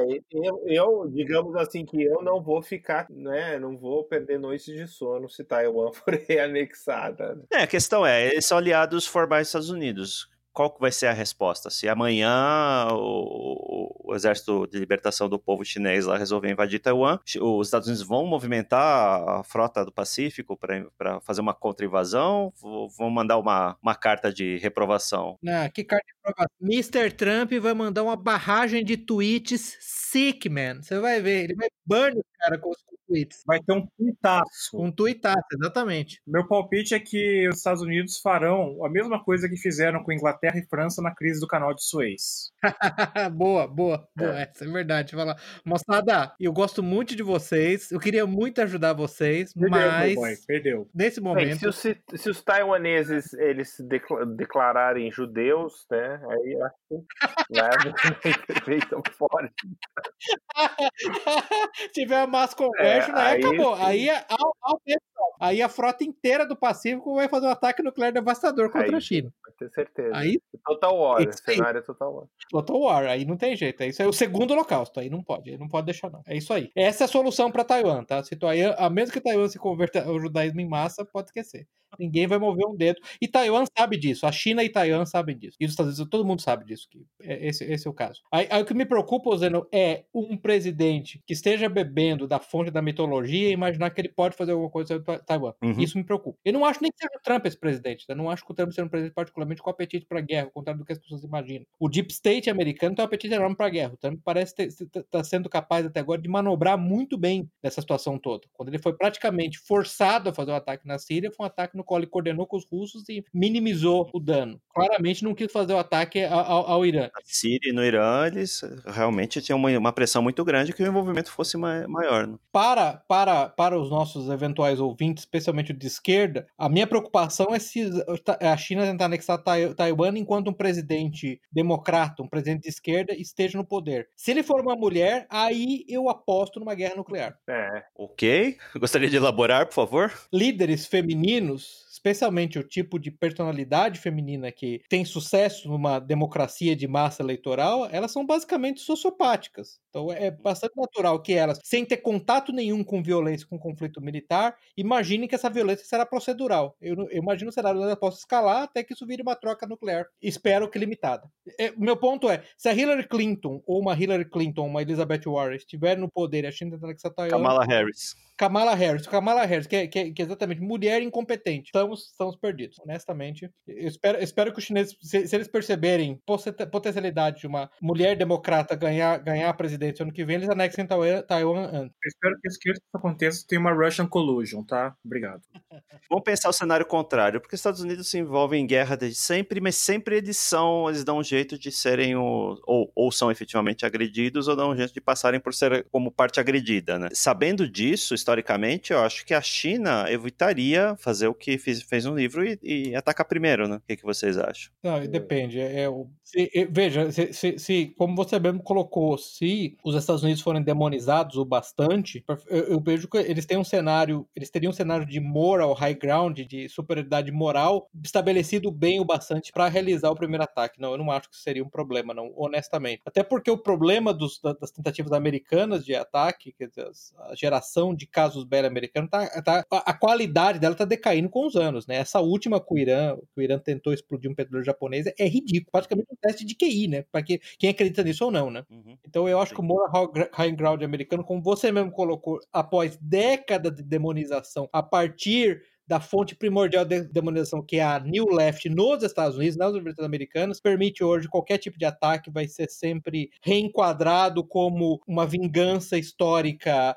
é, pelo colonialismo, ou qualquer coisa, não, não, precisa fazer sentido, né? Também, claro que a China está os Estados Unidos, é escravidão. É. Hã? Como assim, hã? É, não importa, entendeu? E a Rosa Parks, né? E a Rosa Parks, isso aí é a Rosa Parks, exatamente. E o, e o Martin Luther King, entendeu? Então, não, esse cenário é perfeitamente possível, sim. O ponto que, você, que eu queria colocar, já que você está falando de como a guerra se daria, que, que eu achei também uma que teve um, um, tratamento interessante, ainda que seja, tenha sido limitado, como o Salazar colocou, porque teve que gastar tempo com esses personagens completamente idiotas, é a contra-insurgência chinesa com, com o assessor russo no Havaí. Isso eu uhum. achei bem interessante, porque você vê os problemas clássicos de contra-insurgência, é, a dificuldade de conseguir estabelecer um nível mínimo de confiança com a população. Você lembra que teve uma, um tiroteio numa escola que acabou com crianças mortas, porque o general chinês resolveu atacar com força máxima um, um depósito de armas dos guerrilheiros americanos que se chamavam North Shore Mujahedin, né, os mujahedins do, da, da, Praia Norte. É, e depois teve a, a igreja que eles destruíram no ataque aéreo, numa igreja no qual havia crianças refugiadas na igreja, havia senhoras, havia civis que estavam tentando matar a personagem da, da super assassina lá, da assassina serial. É, Carrie Sheen. Só, só voltando no, no incidente na escola, é, não sei se vocês perceberam, mas a Major lá, a líder dos guerrilheiros, ela escolheu fazer um depósito de armas na escola justamente prevendo que uma coisa assim podia acontecer. Sim. Ia poder ter um tiroteio e criança, e isso ia ajudar a causa dela. Uhum, no momento sim. que os chineses estão tentando fazer lá o, o, criar algum tipo de vínculo com a população conquistada, né? Não, eu acho que esse, esse ponto foi interessante. Inclusive, o, o Markov lá, que é o russo, né? Ele é um personagem, pelo menos, que tem algumas motivações interessantes. É um personagem interessante, né? Ele tá ligado aí com essa assassina, né? A mulher, né? A Kate, Kate Mahoney, Carrie Sheen lá, sei lá. Mas ele é um personagem interessante, inclusive que ele tem um, tem um arco de redenção ali, foi, foi, legal, aquilo foi bacana. Né? Acho que talvez foi a única utilidade dessa personagem foi, foi ter esse arco do russo aí, né? Que... Pô, ó, Salazar, esse é um ponto muito bom, ó. Eu concordo, eu ainda voto com o Jusilei. O personagem mais divertido, mais agradável foi o Sir Cavendish, mas o personagem mais multidimensional, mais próximo do personagem humano, se você quiser, o maior talento é, literário desses caras foi na construção do Coronel Markov. Concordo que é muito legal. O Coronel Markov que é típico detetive da Agatha Christie, né? Tá lá investigando, ele se apaixona pelo assassino. Assim. Em certa medida, sim para resolver o caso. É muito interessante, realmente. Voltando na história dos guerrilheiros, isso ele reflete duas abordagens, né, que você tem quando lida com a população conquistada com insurgência, né? Ou você tenta criar pontes com a população, e, e serviço social, e se aproximar, tentar fazer algum tipo de ajuda para criar simpatia, que é um caminho longo, tortuoso e frágil, ou se é extremamente brutal, né? Que é o que os chineses acabam resolvendo fazer. Né? Mas, o, o Zeno, e eu acho que um, um fator que tem que se levar em conta ao optar por esses dois caminhos é a proximidade civilizacional entre o ocupante e o ocupado, né? Sim. Os americanos estão demonstrando claramente que é o primeiro método, o método de tentativa de conquista da confiança da população não funciona quando vocês são de dois, de dois, de, dois universos culturais, demográficos, civilizacionais diferentes, né? O caso do, do, Afeganistão, né? É, estão há quase 20 anos lá e acho que o impacto. E agora que eles saírem, o impacto que eles vão deixar é zero, né? Vai ser a mesma coisa zero, literalmente zero. É como se eles nunca tivesse estado lá. Mas eu achei esse aspecto bem interessante. Essa, é, em última instância, é o duelo. Na verdade, você, você deu os, do, os dois caminhos e, e, os dois caminhos são representados pelo general. Eu acho que chama Shin, eu não lembro o nome do general chinês, que é o comandante, e o coronel Markov, as duas representações. Então, esse foi um aspecto bem legal. Eu achei que isso foi bem trabalhado no, no, no livro. O general Yu, não é? Ah, Yu. Sei lá. O, o, o, senhores, uma coisa só uma nota cômica, engraçada. O número de vezes que Sun Tzu foi cotado no quoted no livro foi um negócio meio Se tivesse royalties a serem pagos, esse livro ia dar prejuízo. Ia custar bilhões de dólares o livro. Que coisa irritante, a certo ponto. É, irritante, mas pelo menos foi no contexto militar. O problema é você ter isso no contexto de negócio, né? O, outro aspecto interessante, eu tô só correndo aqui minhas notas, eu, e quando eu vi isso, eu falei, deixa eu anotar, porque o, o, o Salazar em particular vai gostar de lembrar disso. A Groenlândia basicamente é sustentada pela Dinamarca, um bando de esquimós sustentado pela Dinamarca. No primeiro momento no qual eles descobriram como o Zeno colocou o seu próprio pré-sal, a primeira coisa que eles fizeram foi dar um pé na bunda da Dinamarca e declarar independência. É, quer dizer, eu aceito ser sustentado por esses brancos racistas da Marquesa. No momento que eu tenho meu dinheiro, explodam-se eles. Uhum. E outro aspecto é que o pré-sal é, groenlandês foi descoberto devido ao aquecimento global, né? Sim. Ah, é? É. Esse detalhe. É, é, foi aquecimento global. Só, só repassar, então, pós-ataque, né, a China derrota os Estados Unidos, quem apoia formalmente os Estados Unidos é apenas a Inglaterra, a Grã-Bretanha, né, melhor dizendo, sem a Escócia, a Escócia fez um plebiscito e saiu da Grã-Bretanha, e a Groenlândia depois é, eu não lembro o nome do país que eles adotam, não é Groenlândia, mas... É um nome esquimó. Eu não vou lembrar. Kalalit Nunat. Tem, muito obrigado. Obrigado. E a Polônia, depois a gente descobre que a Polônia também apoiou os Estados Unidos em troca de armas nucleares, né? Quando eles vão tentar retomar. É, a Polônia vendeu, né, o apoio em troca de armas nucleares. Um negócio, uma, uma troca bem interessante. E a Austrália, né? E a Austrália, mas assim, a Grã-Bretanha e a Austrália não fazem nada além de dar o apoio formal, né? Não tem nenhum envolvimento. É, mas o, o apoio australiano foi mais por meio do mercenário e não pelo é. governo, né? O Cavendish, né? Que é o Cavendish é australiano, né? Se não me engano. Sim, mas o governo apoiou também, tanto é quando a frota parte do, de São Francisco lá para invadir o Havaí, eles oficialmente ah, sim, estão indo para a Austrália, né? Fazer algum tipo de manobra. É verdade. Bom, tem algum outro cenário de conflito? Coreia do Norte, vocês acham que é um cenário que valeria, valeria a pena ser explorado? Coreia do Norte hoje é mais um incômodo para todas as partes envolvidas do que uma parte que realmente gera. Não a Coreia do Norte, porque a Coreia do Sul não quer, né? Esse é o grande ponto. As pessoas não entendem isso, mas é, acho que o próprio Eduardo Luttwak, que é um grande historiador militar, tem uma série de artigos interessantes avaliando isso. O grande problema é que a Coreia do Sul tem muito a perder, né? Ela não tem o menor interesse nisso. Sim, quem quer pagar a conta, né? É. Exatamente. É, é ela ganha, é, suponho que ela ganha o conflito, eventualmente ganha o conflito. O Seul vai estar em ruínas, Sim. né? Não só isso, como Seul quem tá... vai lidar com a reconstrução de um país que está devastado, da economia atrasada, qual, qual, o povo passando qual é o estimado? Qual é o estimado da, da, da, unificação da Alemanha? É um trilhão, não é? Um trilhão de dólares, algo desse tipo? Quer dizer, e você não estava no mesmo desnível que você está entre a Coreia do Sul e do Norte. Você tem esse ponto excelente, exatamente isso. Né? Quem é que vai pagar por isso? Bom, discutimos aqui os cenários do conflito. Pergunta número 13, que é quais seriam as consequências para o mundo do conflito dessa natureza, né? Como a gente já falou aqui, todo mundo dá o pé na bunda dos Estados Unidos. Não sei se aconteceria no mundo real. Dois países que não são citados, né, que são potências militares na região lá, o Paquistão e a Índia. Os dois têm armas nucleares. A Índia, eu acho que, no cenário atual, se sente muito incomodada com a agressividade da China no, nas questões lá de fronteiras de águas territoriais. Não sei o que, que ela faria numa situação dessa. Alguém, alguém se arrisca? A Índia não faria nada se ela não tivesse, se ela não tivesse garantia de suporte americano na região, do qual ela não teria. E o Paquistão é basicamente comprado e pago uhum. pela China. Né? Então eu não, eu não vejo a menor possibilidade possibilidade. A Índia não vai fazer nada que não inclua um suporte enorme americano. Que é o mesmo problema do Japão, né? O problema que o Japão tem. Então, por isso que por isso não. Por isso que eles não fariam, não, não fariam basicamente nada. Eu não, não vejo como. Uma, só só para ressaltar, a gente falou isso no começo do livro. Uma das consequências para o mundo, que parece muito plausível, muito viável, é a OTAN se dissolve imediatamente, Sim. tá, gente? Só para deixar Sim, claro. Então é uma organização de papel, né? Digamos Sim. que ela já está dissolvida.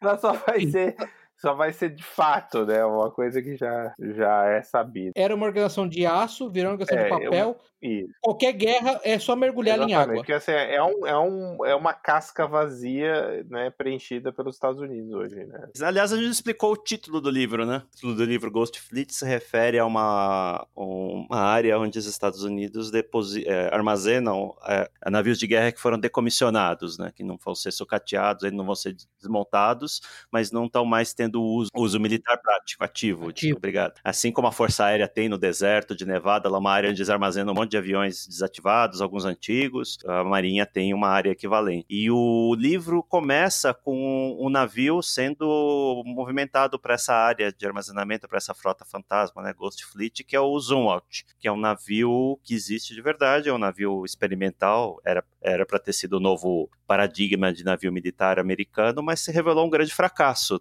Né? Ele tem um, um formato todo diferente, é, feito com materiais específicos. Estava previsto para ele receber armamentos super modernos, mas até hoje se revelou um grande, uma grande decepção. Eu não lembro exatamente quantas unidades dele tinham sido encomendadas dessa nova classe, mas acho que só tem três, em um, um ativo e dois em produção. Eu acho que foram quase 30, se não me engano, e só três é que foram de fato produzidas, né? Porque realmente não foi pra frente, né? E era a ideia de, de ter um, um navio todo stealth, então ele é todo diferente, né? Quem, quem quiser procurar essa classe Zoom Out na internet vai ver que o desenho dele é todo angular, né? Parece que foi um, um designer alemão todo esquisito que fez. Bom, e a gente chega na terceira parte do livro, que é o- a tentativa dos Estados Unidos de retomarem o Havaí e contra-atacarem os chineses. né? Então, uma das primeiras coisas que eles fazem é reativar esse navio, um Alt e outros navios é, antigos que estavam na Frota Fantasma, e uma série de personagens entram lá para tentar apoiar o esforço de guerra. A gente já falou da, do Walmart vira uma grande fábrica, né? Sim, falamos. Que, que para mim, é uma- essa parte do Walmart me incomodou porque eles começam a usar impressora 3D, né, para produzir praticamente tudo. Ah, isso é uma grande bobagem também, porque a impressora 3D ela é ótima para fazer protótipos, né, para fazer pequenas peças. Para produção em massa de o que quer que seja, ela é, não é economicamente viável. Né? Você não vai, se você quer produzir mil peças de Lego, for produzir mil peças de Lego na, na impressora 3D, você vai gastar muito mais caro se você comprasse peças que foram produzidas em materiais tradicionais. É, é, é- essa tecnologia mais especulativa, acho que do livro todo, se for olhar, mais do que a radiação de Cherenkov, mais do que os lasers químicos. A meu ver, é a tecnologia mais especulativa, que eles usam é impressão 3D com fibra, em fibra de carbono, Uhum. né, algo desse tipo, é algum material de carbono. É a tecnologia mais especulativa. E aí entram os, o- a gente já falou lá dos empresários do Vale do Silício, né, que tentam organizar um contra-ataque é, cibernético contra o, diretora, o directorate chinês, fracassam fragorosamente e quem acaba resolvendo são os anônimos. Que é uma, também um plot device, assim, meio do nada, né? Eu também achei esse, esse ataque do Anonymous, assim, uma coisa assim. Eu, eu juro que eu comecei a rir quando chegou nessa parte. Que eles falam, ah, tá uma hacker chinesa lá, nesse momento, e aí ela começa a ver a tela toda em branco, aí tem um vulto na tela, e ela começa a receber a mensagem: Nós somos anônimos, aquela coisa que o Anonymous fala, né? Nós somos uma legião, blá blá blá aquele discursinho idiota aí dos. Groselha, né? E, para quem tá ouvindo o podcast, é, eu tive uma discussão rápida com o Salazar, ele deu uma formulação excelente da hacker chinesa. Ele começou a falar, não, porque aquela hacker chinesa começou a hackear ainda enquanto estava no útero, que é basicamente É assim. Né? Assim, é o jeito, a hack em qualquer filme, em qualquer livro, é sempre é, retratado de uma forma tão caricata, mas tão caricata, né? É muito engraçado. Eles não conseguem fazer, eles não conseguem fazer. Pe- pessoas não técnicas, que não são da área, acreditem em nós, hack em qualquer livro, qualquer filme, é uma palhaçada, é uma groselha, não tem nada a ver É. com Tirando a rede com a Sandra Bullock, que é um filme, quase um documentário. Ah, sim, nossa, é uma coisa de louco. Os IPs com 10 octetos, isso. Excelente. Muito bom, muito bom. Qual era a quarta pergunta, o, o, o Zeno? Então, quais seriam as consequências para o mundo de um conflito militar dessa natureza? Né? A gente está falando da China, da, da Índia, reação da Índia, do Paquistão, o que mais? É, o que, co- como que a economia do mundo seria? Porque hoje a economia gira em, em torno desse eixo Estados Unidos-China. Se os países romperem efetivamente, definitivamente essa relação, como que se daria, né? Olha, eu acho que se o Lula for solto, o Brasil ser vai uma ser a maior marolinha potência econômica. Mas com o Lula, Lula Aliás, livre, exatamente. acho que a, pouca- a única vez que mencionam Brasil e no livro eles mencionam o Rio e a palavra bunda na mesma frase. Então, assim, eu achei bem, bem accurate, assim, bem Ah, é. preciso. Assim. Na verdade, o pai do, o- do Jamie lá, ele vem, ele vem pro, pro Rio e fica faz um monte de putaria lá, Isso, fica com as isso. Que é prostitutas. basicamente o papel do Brasil verdade, eu no lembro mundo disso. atual, né? Exatamente. Para o Brasil, provavelmente a, a implicação de uma guerra dessa seria que ninguém mais andaria de carro, porque o barril de petróleo no livro, por causa desse ataque na Arábia Arábia Saudita fica em 290 dólares, com uma guerra dessa, então a gente vai acabar andando de bicicleta mesmo. Mas o pré-sal, pô, o pré-sal é todo nosso, cara. A gente vai destruir o, o pré-sal é da antiga Groenlândia agora.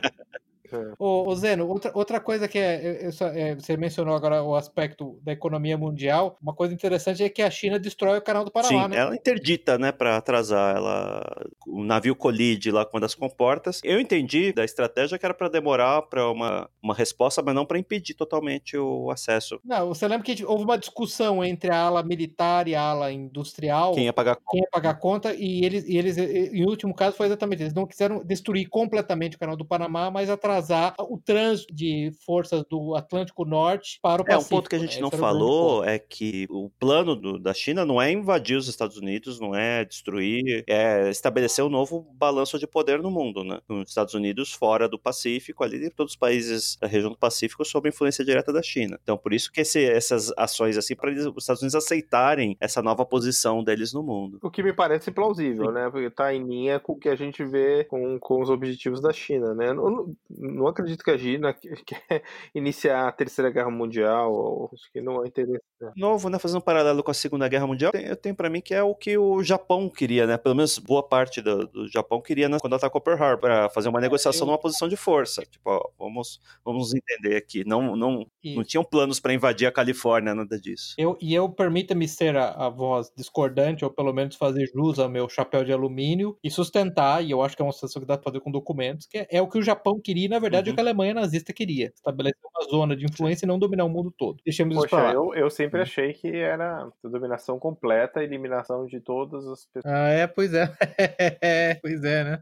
Ah, a, história, a história parece ser diferente, mas ah, deixemos isso para o outro, outro episódio. Bom, voltando para o enredo do livro, aí os Estados Unidos montam essa frota né, de navios antigos, aposentados. E, de aviões, aviões, né? Navios e aviões. Eles cons... aviões. A, o papel da Groenlândia é liberar uma passagem ao norte do. Aliás, o Canadá não é citado no livro também, né? Canadá nem México, olha só. É, não é citado. O Canadá não é citado. O Canadá tava Nossa, fora. Por que será que o Canadá não é citado? Ele tava, né? tava lavando o cachorro esse dia, né? O Canadá. Ele tava em fé, tava lavando o cachorro esse dia, não por que deu. Que você, eles não puderam o, México também será que não é citado? Bom, aí a, a, voltando aqui, então, a Groenlândia é, usa os, os quebra-gelos para abrir passagem para a frota do Atlântico pelo norte, porque pelo sul está é, interditado por submarinos chineses, o canal do Panamá, como a gente falou, está tá, tá semi-destruído, e essa frota do Atlântico vai se unir a esses navios é, sucateados que vão fazer a operação do Havaí. E o out é reativado com algum. É, aí entra um problema do cacoete, um dos cacoetes dos militares americanos. Né? É, ah, se a tecnologia não, não tá funcionando, o que a gente precisa é mais tecnologia.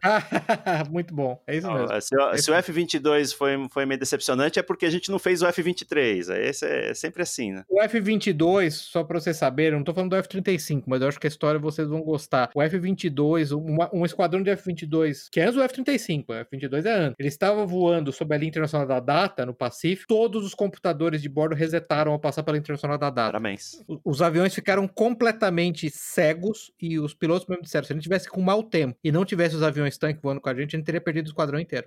Ter, ter, teria que ejetar. E o F-22 tem, se eu me lembro bem, alguma coisa tipo 20 milhões de linhas de código. O F-35 tem 30 e poucos milhões. É, o F-22 é, é sensivelmente superior ao F-35 em termos de performance, né? E já tá desse nível, imagina quando o F-35 tiver que enfrentar combate. Mas, mas é, o ponto é exatamente esse que o Zeno tá fazendo. Quer dizer, a tecnologia, mais, mais tecnologia, mais tecnologia. A tecnologia é frágil. Ela só é frágil porque a gente não pôs mais camadas de tecnologia, mais camadas de abstração. Em si. E aí o, eles rearmam esse. Usam o com uma arma que existe de verdade, o protótipo, né? Que é uma Railgun, que é uma arma que dispara projéteis usando campos eletromagnéticos. Aí entra a cientista chinesa que vai desenvolver uma super bateria líquida, né? Não lembro exatamente a descrição da bateria, alguém lembra? Não, também não lembro. Ô, ô, Zeno, é, só pra, também para dar um outro contexto interessante, a arma do Zumwalt que existe, na verdade é baseado numa arma real, né? Hoje em dia, cada projétil uhum. custa 800 mil dólares para disparar. Você vê que é um negócio bem viável, né? Para você manter em larga escala, né? É muito fácil fazer um ataque de larga escala. Conceitualmente, pelo menos, eles, eles pensavam em colocar a Railgun nesse navio, não? Sim, não, esse é o ponto. A Railgun foi criada para esse navio porque a ideia é fazer ataques de estaturação com um projétil que é mais rápido do que míssil, pelo menos mísseis simplesmente supersônicos, não hipersônicos, é mais resistente à interferência eletromagnética, é praticamente invulnerável contra, contra medidas como você falou da Gatling Gun, né? E é muito mais barato. Só que o resultado é que sai um projétil com uma arma que custa 800 mil dólares por projétil. E basicamente precisa, de várias usinas nucleares operando para fornecer energia elétrica para isso, né? É, a arma, a arma que eles têm, o protótipo, pelo que eu li, ele consome mais ou menos a mesma energia que por tiro de uma pequena cidade, né? É, então. pois é, mas, mas aí entra o seu ponto, né? A solução, qual foi? Ah, então, então vou colocar. Então agora a gente criou uma tecnologia ultra sofisticada de arma de trilho eletromagnético, agora a gente vai colocar mais tecnologia para criar uma bateria quântica que absorve energia do universo paralelo através uhum. do buraco negro para conseguir alimentar essa arma entendeu? E vai colocar isso na batalha. Ainda mais baterias que são tecnologias super, super fáceis de se desenvolver, né? Isso, super simples, né? exatamente. né? Desafio bem. E para colocar em navios, particularmente, é perfeito. É, né? conceitualmente faz sentido, né? Mas assim, na prática. Acho que o fator de coolness de uma arma de raios é muito alto, né? Acho que eles não resistiram isso, tiveram que colocar não, no livro. Não, né? ela não é de é. raios, né? Ela dispara um projeto é. Metálico sólido usando campos sólido, magnéticos, metal. né? Aquela diferença de um canhão convencional é que ela não tem propelente, não, nenhum explosivo, né? É o campo eletromagnético Sim. gerado por uma pela bateria mágica lá que a mulher inventou que possibilita a arma funcionar. Mas o Zoom Out também tem, tem, tem canhões laser, né? Laser não químico, laser gasoso, que eles usam para derrubar. É isso, né? Isso, isso é uma tecnologia que já está sendo considerada, né? Aliás, né, em Israel, Israel tem um sistema de defesa antimísseis lá contra os foguetes do Hamas, que é o Iron Dome, né? Que um dos problemas dele é que esse também é super caro. De, cada disparo lá custa uma, é, é uma quantia financeira considerável para interceptar projetos é super baratos de se produzir. Uma das alternativas para isso é eles começarem a usar laser em vez de mísseis. Né? É, e esse é o fator de coolness que eu falei que eu acho alto que no livro eles colocaram, porque, poxa, sim, faz sim, laser, faz né? sentido. Não, mas isso é uma tecnologia plausível. Acho que é muito mais plausível do que a Railgun. É, é plausível, mas assim, não é um negócio que você vê em larga escala, né? Como você mesmo disse. Voltando no livro, lá no maldito do livro, Riding the Head Horse, tem um ensaio lá que fala de lasers no campo de batalha que o autor acha que isso daí é uma, vai ter uma mudança de paradigma muito grande. Vão se baratear muito e vai ah, é. mudar é. muito a forma como as guerras são travadas. Tomara. É, tem, tem dois ensaios muito bons no Riding the Red Horse de é, combates no espaço, né? E, e, o outro é, é, de lasers no campo de batalha. São dois altamente recomendados. Aliás, esse livro eu recomendo fortemente. O, o Jusilei falou na semana passada, ou o Zeno falou na semana passada, do paper que fala sobre a grande estratégia soviética, stalinista, para manutenção de guerra. É desse livro também, o Watching Tigers Fight, alguma coisa desse tipo. Então, esse livro eu realmente recomendo, ele é muito bom. É, o Salazar, mas você concorda que das tecnologias colocadas, eu, eu não sei, vocês me digam aí vocês, o que, que, vocês acham. Eu acho que a tecnologia mais especulativa, menos é, plausível de ser implementada na realidade corrente é a impressora 3D com fibra de carbono, com, com tubos de carbono, com nanocarbono, é, seguida da bateria, e o, a bateria o detector mágica. de a terceira é, não, não, não para mim não é não, é o Brain Gate. Nós não falamos ah, do Brain Gate. o Brain Gate que ele usa para espionar o cérebro do, do russo. Mais especulativo? Não, mais especulativo, mais especulativo. Mais especulativo. É, que ele, ele faz um escândalo dos pensamentos do do general do, russo. do Sergei Setin, tá na, Setin, né? Tá na China. Setin, é. Calma, descrever, é uma técnica de interrogatório inva extremamente invasiva que eles enfiam sondas de fibra ótica, sei lá o que, no cérebro da pessoa para é, é, capturar o que ele está pensando sem necessidade de, de, espancar o cara. É, eles hackeiam o cérebro do cara. Não, eu não acho especulativa não, okay, viu? Porque né? se você pegar um, um fMRI, ressonância magnética funcional, basicamente é isso de forma não invasiva. É, mas você não está lendo os pensamentos da pessoa, existe um... Especulativa pelo nível controle, exatamente, pelo nível de controle. Ele conseguia injetar pensamentos específicos no cérebro do cara enquanto interrogava. Aí não. Esse, é por isso que eu chamo de altamente especulativo. Aí, baseado perto disso, os lasers, honestamente, são perfeitamente Os lasers, a Railgun, eles já tem o protótipo, tudo bem, né? Agora, deixa eu tentar lembrar se tinha mais alguma coisa que eu achei meio absurdo. Os óculos. É, mas os óculos, não. Os HUDs é normal. O heads-up display, essas coisas. É. Ali eu achei, achei, assim, meio... Tem umas coisas que me soam, assim, já meio datadas, né? Tipo, ficar falando heads-up display. Eu sei que tem aplicações militares que são novas, tá? Para esse tipo de coisa, mas para mim soa datado HUD, é, uma série de coisas que eles falam, drones, né, são extremamente datados. Tudo bem que o tipo e o uso dos drones é bem diferente, né? Tem aquele o drone que parece um o robozinho também, né? Eles falam de robô, robô que parece um escorpião, né? É um escorpião? Uma lagosta, lagosta. Uma lagosta. Então assim, são coisas que a gente vê aí. Então, parte dos drones final lá, eu não acho datada não, acho uma especulação muito interessante. É, é não, eu, não, eu achei legal também o uso final lá dos drones, né, para ataque. Até o dois drones, eles são três drones, dois drones eles conseguem afundar um. É porta-aviões? Porta-aviões. Porta-aviões. Porta-aviões. É, drone, drone kamikaze, sim. É. é, eu achei bem interessante o uso dos drones como, como força de ataque ali, né? Só para clarificar para quem tá ouvindo, né, o que a gente tá falando é que no final a Ghost Fleet navios antigos, ela vai tentar fazer um ataque para retomar o Havaí. Ela é acompanhada do que eles chamam de Boneyard Flight, que são os aviões antigos F-15 e F-16 que vão tentar dar suporte aéreo para essa frota. E é uma maneira de tentar garantir que esses aviões mais antigos F-16 possam lutar com os caças chineses J-1 e com os MiG-35 russos, que são caças da quinta geração, eles são de quarta. Eles, eles são, cada avião é acompanhado do número de drones armados, autônomos, que são capazes de combate é, supersônico para atacar os, os aviões é, russos e chineses. Né? Esses são os drones que eles chamam de F-40 Shrike. Tem um drone no mundo real que chama o XQ-58A Valkyrie, né, que faria exatamente isso. A única coisa que eu pergunto a você vocês é: se os Estados Unidos tivessem condições de, de colocar no campo de batalha esse número de drones assassinos autônomos aéreos, por que, que os chineses, e pelo menos os russos, não fariam isso também, né? Isso que eu não entendi. É, e, isso para mim permeou todo o livro, essa ideia de que porque um lado tem essa tecnologia, o outro não, se eles são super potentes. Mas assim, pode ser explicado, sei lá, explained away de um jeito assim, não, porque os chineses não tiveram esse. Eu acho que ideia, hoje ou... os americanos têm um medo incrível de desenvolver esse tipo de tecnologia de drone autônomo por causa de dois motivos. Porque isso tem uma mudança, especialmente drones aéreos, né? Isso é uma mudança no status status quo lá, de, de como a, a, Força Aérea é organizada. Você basicamente não precisa mais de piloto, né? Você não precisa mais de piloto, você precisa de uma Força Aérea. Isso que é uma, tem uma questão. Mas não seria bom, porque o custo humano, né, seria. Você não está pensando zero, como né? funcionário público. Você tem que pensar como funcionário público. Você vai tomar uma decisão é. que pode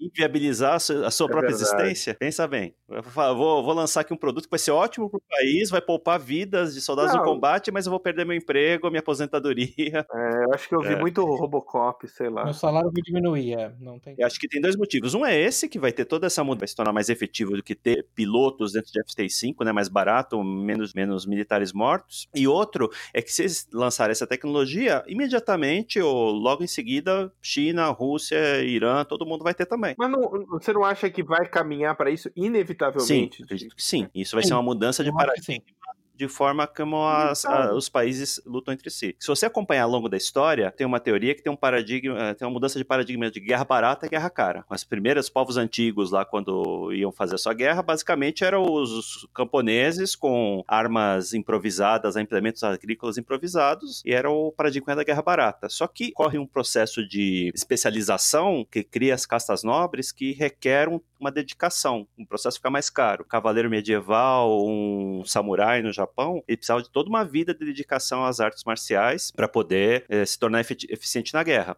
Aí chegamos num paradigma de guerra cara. Quando surgem as armas de fogo e duas dúzias de camponeses lá com mosquetes dizimam qualquer tropa de samurais ou de cavaleiros medievais, a gente chega de barata. Volta-se a guerra barata. E isso foi até a Primeira Guerra Mundial, começo da segunda, que aí começa a entrar em se tornar importantes tecnologias como o avião, e novamente torna uma guerra cara. Hoje a gente está no final desse paradigma de guerra cara, que toda, toda a guerra é feita por forças especiais, que são soldados que precisam de um alto grau de treinamento, um período longo de treinamento para poderem se tornar efetivos no campo de batalha e tem uma vida útil muito curta, né? Mesma coisa, um drone hoje, o drone é barato, mas o drone, como a gente conhece, o, o Predator ou o Reaper, eles precisam de toda uma rede de satélites, de rede de comunicação para eles se tornarem eficientes, porque eles estão sendo pilotados remotamente. A partir do momento que você coloca drones autônomos que têm a capacidade de identificar um, sozinhos, escolher um alvo, tomar uma, kill decision, né, que eles falam por conta própria, você volta para o paradigma de garra barata, porque esse é o tipo de coisa que qualquer um pode produzir. O que vai diferenciar o, o que vai tornar o drone efetivo é o software. O software é facilmente copiável. É, eu acho que, que caminha inevitavelmente para isso, né, para automação mesmo. Inclusive robôs, né? Que eu acho que eles não falam muito sobre robôs, né? No, no livro, né? É que o drone autônomo ele é muito mais fácil de você implementar ele no mar ou no ar do que em terra, um porque robô, ele, né? um, um carro autônomo para navegar no, numa rua é muito mais complicado do que um drone voando. Sim. Não, é, e, e assim, eu, eu só falo pela, pela especulação, já que eles estavam falando de especulação de tecnologia militar, é, tem uma tem muita pesquisa Sim. em cima de robôs. Eu achei que falou-se pouco, mas não é um defeito da, do, do livro, não. Acho que ele é realista porque acho que os drones que eles descrevem lá, os barquinhos lá, os drones caçadores submarinos e os drones voadores, acho que vão ser as primeiras aplicações. É, e, e, ali a rede de drones, eu achei interessante justamente esses drones autônomos, não tem nenhum tipo de coordenação externa, uhum. né, da, da, ação dos drones. Né? E eles tomam as decisões sozinhos, né? É engraçado, né? É, isso eu não acho que seja impossível, mas eu acho que todo mundo morre de medo disso se tornar realidade, né?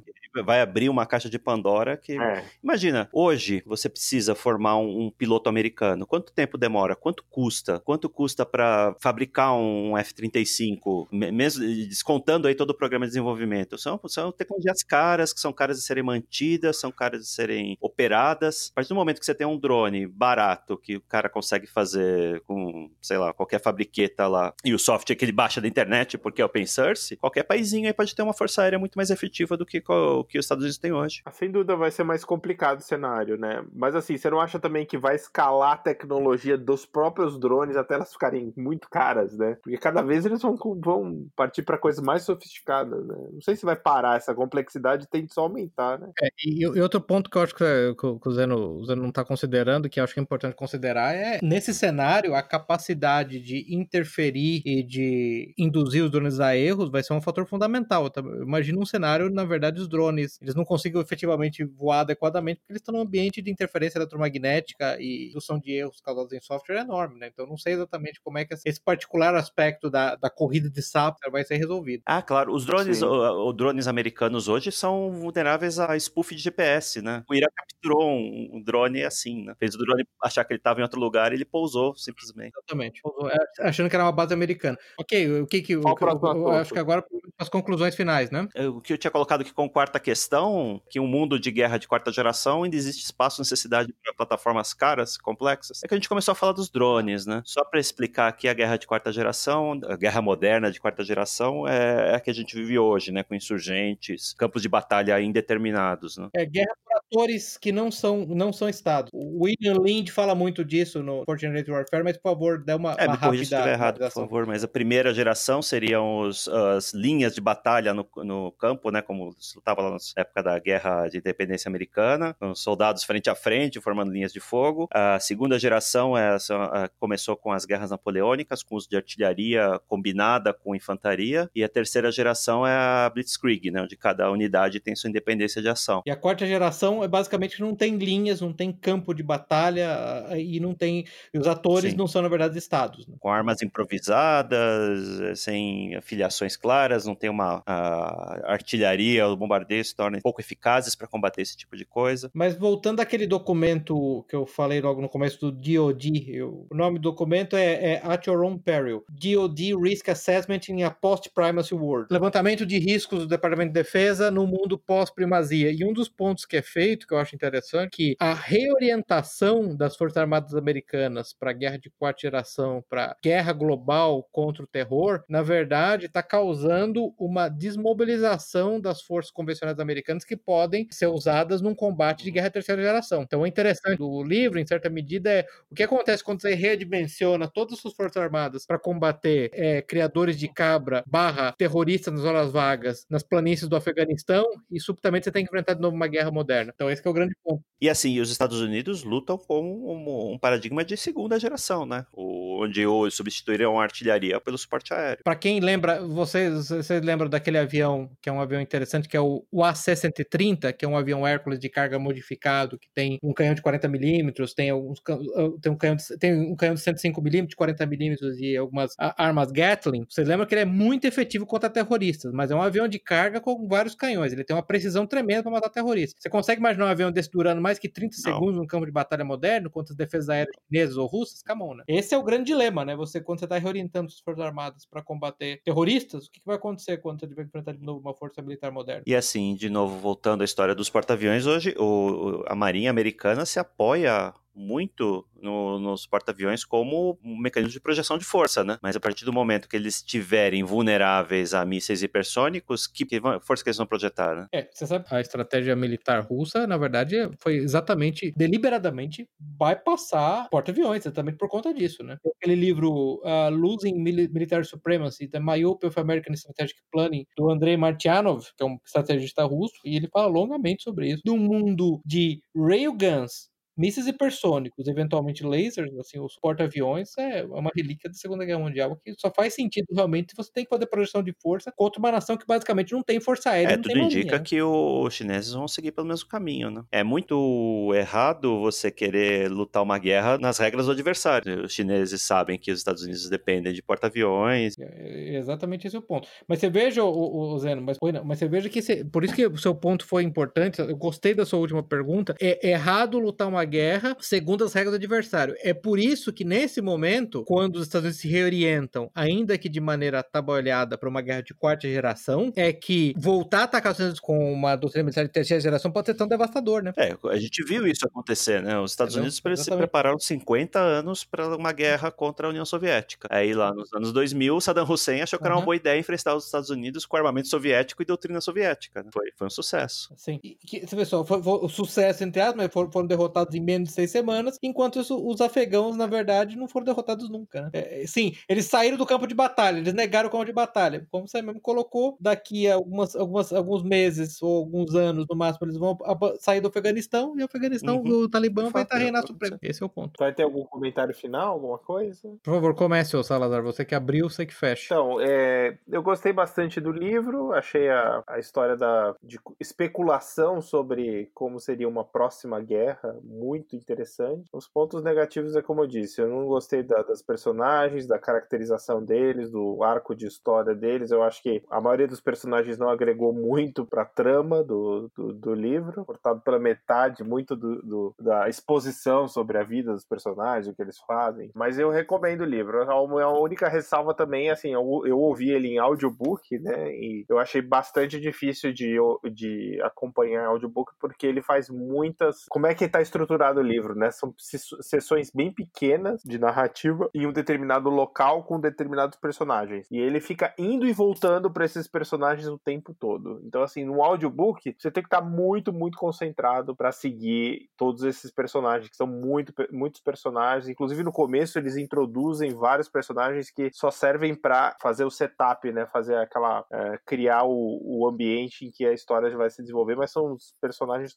Aí são descartáveis literalmente, né? Porque eles morrem. A maior parte deles morrem ou desaparecem da história. O livro me parece desses tipos, típicos livros uh, atuais onde eles já parecem que estão mirando ali num roteiro para Hollywood. Duvido. Né? Então ele parece que o cara já escreveu o livro pensando num filme, né? em vender, fazer o auction lá do, do, dos direitos. Duvido que alguém, alguém vai produzir um filme hoje onde os chineses são os vilões. É, não vai vender na China, o filme vai flopar, não é, tem como. É, mas assim, de qualquer forma, assim, a estrutura do, do livro me lembra muito um filme, né? Seria um grande filme, tá? É, é uma pena que não pode ser produzido porque a China tem controle, tem censura de facto sobre o que Hollywood faz ou não faz, mas eu concordo que seria um excelente filme, seria um filme divertidíssimo desse tipo. E, mas assim, eu recomendo, eu recomendo, mas eu recomendo ler, eu acho que em formato de, de livro é, mesmo, e-book. O e-book é bom também porque ele tem muitas notas de rodapé, referencia os equipamentos, teorias que são citados, tem notas lá no, nos apêndices que citam, remetem aos artigos originais, então é bem como, como fonte de, de pesquisa para quem se interessa pelo assunto, é bem interessante. Sim, eu, eu acho que foi bacana. Eu, eu, acho que o único ponto que pode ser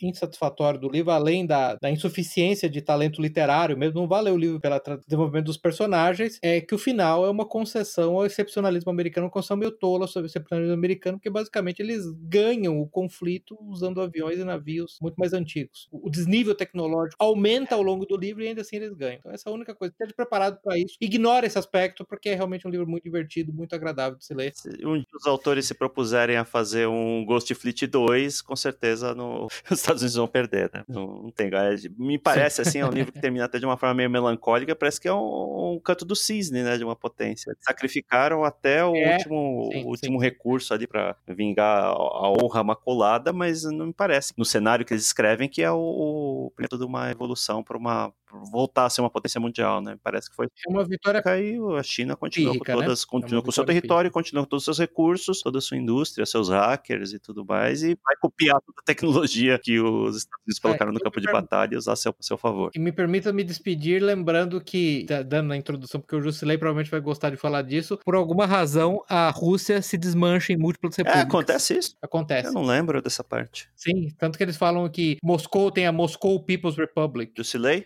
considerações Bem, o livro Ghost Fleet não era exatamente o que eu esperava. Eu não esperava um livro de ficção. A hora que foi proposto que nós falássemos dele, aí eu peguei, comecei a ler o livro, achei interessante. É o primeiro techno thriller que eu, que eu leio. Nunca li nada do Tom Clancy, por exemplo, Shame on Me completo. E meu conhecimento de, de armas e de aspectos técnicos é bem inferior ao de vocês, por exemplo. Mas achei uma leitura agradável, tirando aí essas partes do tipo é, representatividade, esses personagens que entraram pro sistema de cotas, né? E o fato de que esses autores não são podem ser especialistas em armamentos, mas não especialistas em literatura, tanto que os personagens ficaram um tanto quanto é, rasos. Mas, para quem gosta de detalhes técnicos desse tipo de, de ambientação, é um bom livro. Eu gostei no final das contas de ler, apesar de ter achado a parte 4 um pouco demorada, um pouco arrastada, mas aí também não sei se era porque eu já estava lendo há muito tempo. Gostei do livro, achei algumas alguns insights também sobre a, o que pode acontecer com alguns países interessante, embora evidentemente você não pode levar isso como uma análise geopolítica séria, ninguém aqui imagina o que vai fazer. E é isso, sobre a Rússia mesmo se ter se fragmentado, é o mal de qualquer, é o risco que qualquer império multiétnico, inclusive os Estados Unidos nessa configuração que está cada vez mais avançando, pode correr o risco. E a Rússia não está ali a isso, você tem problemas demográficos e aquelas coisas todas. É isso, é um livro interessante, vale a pena, só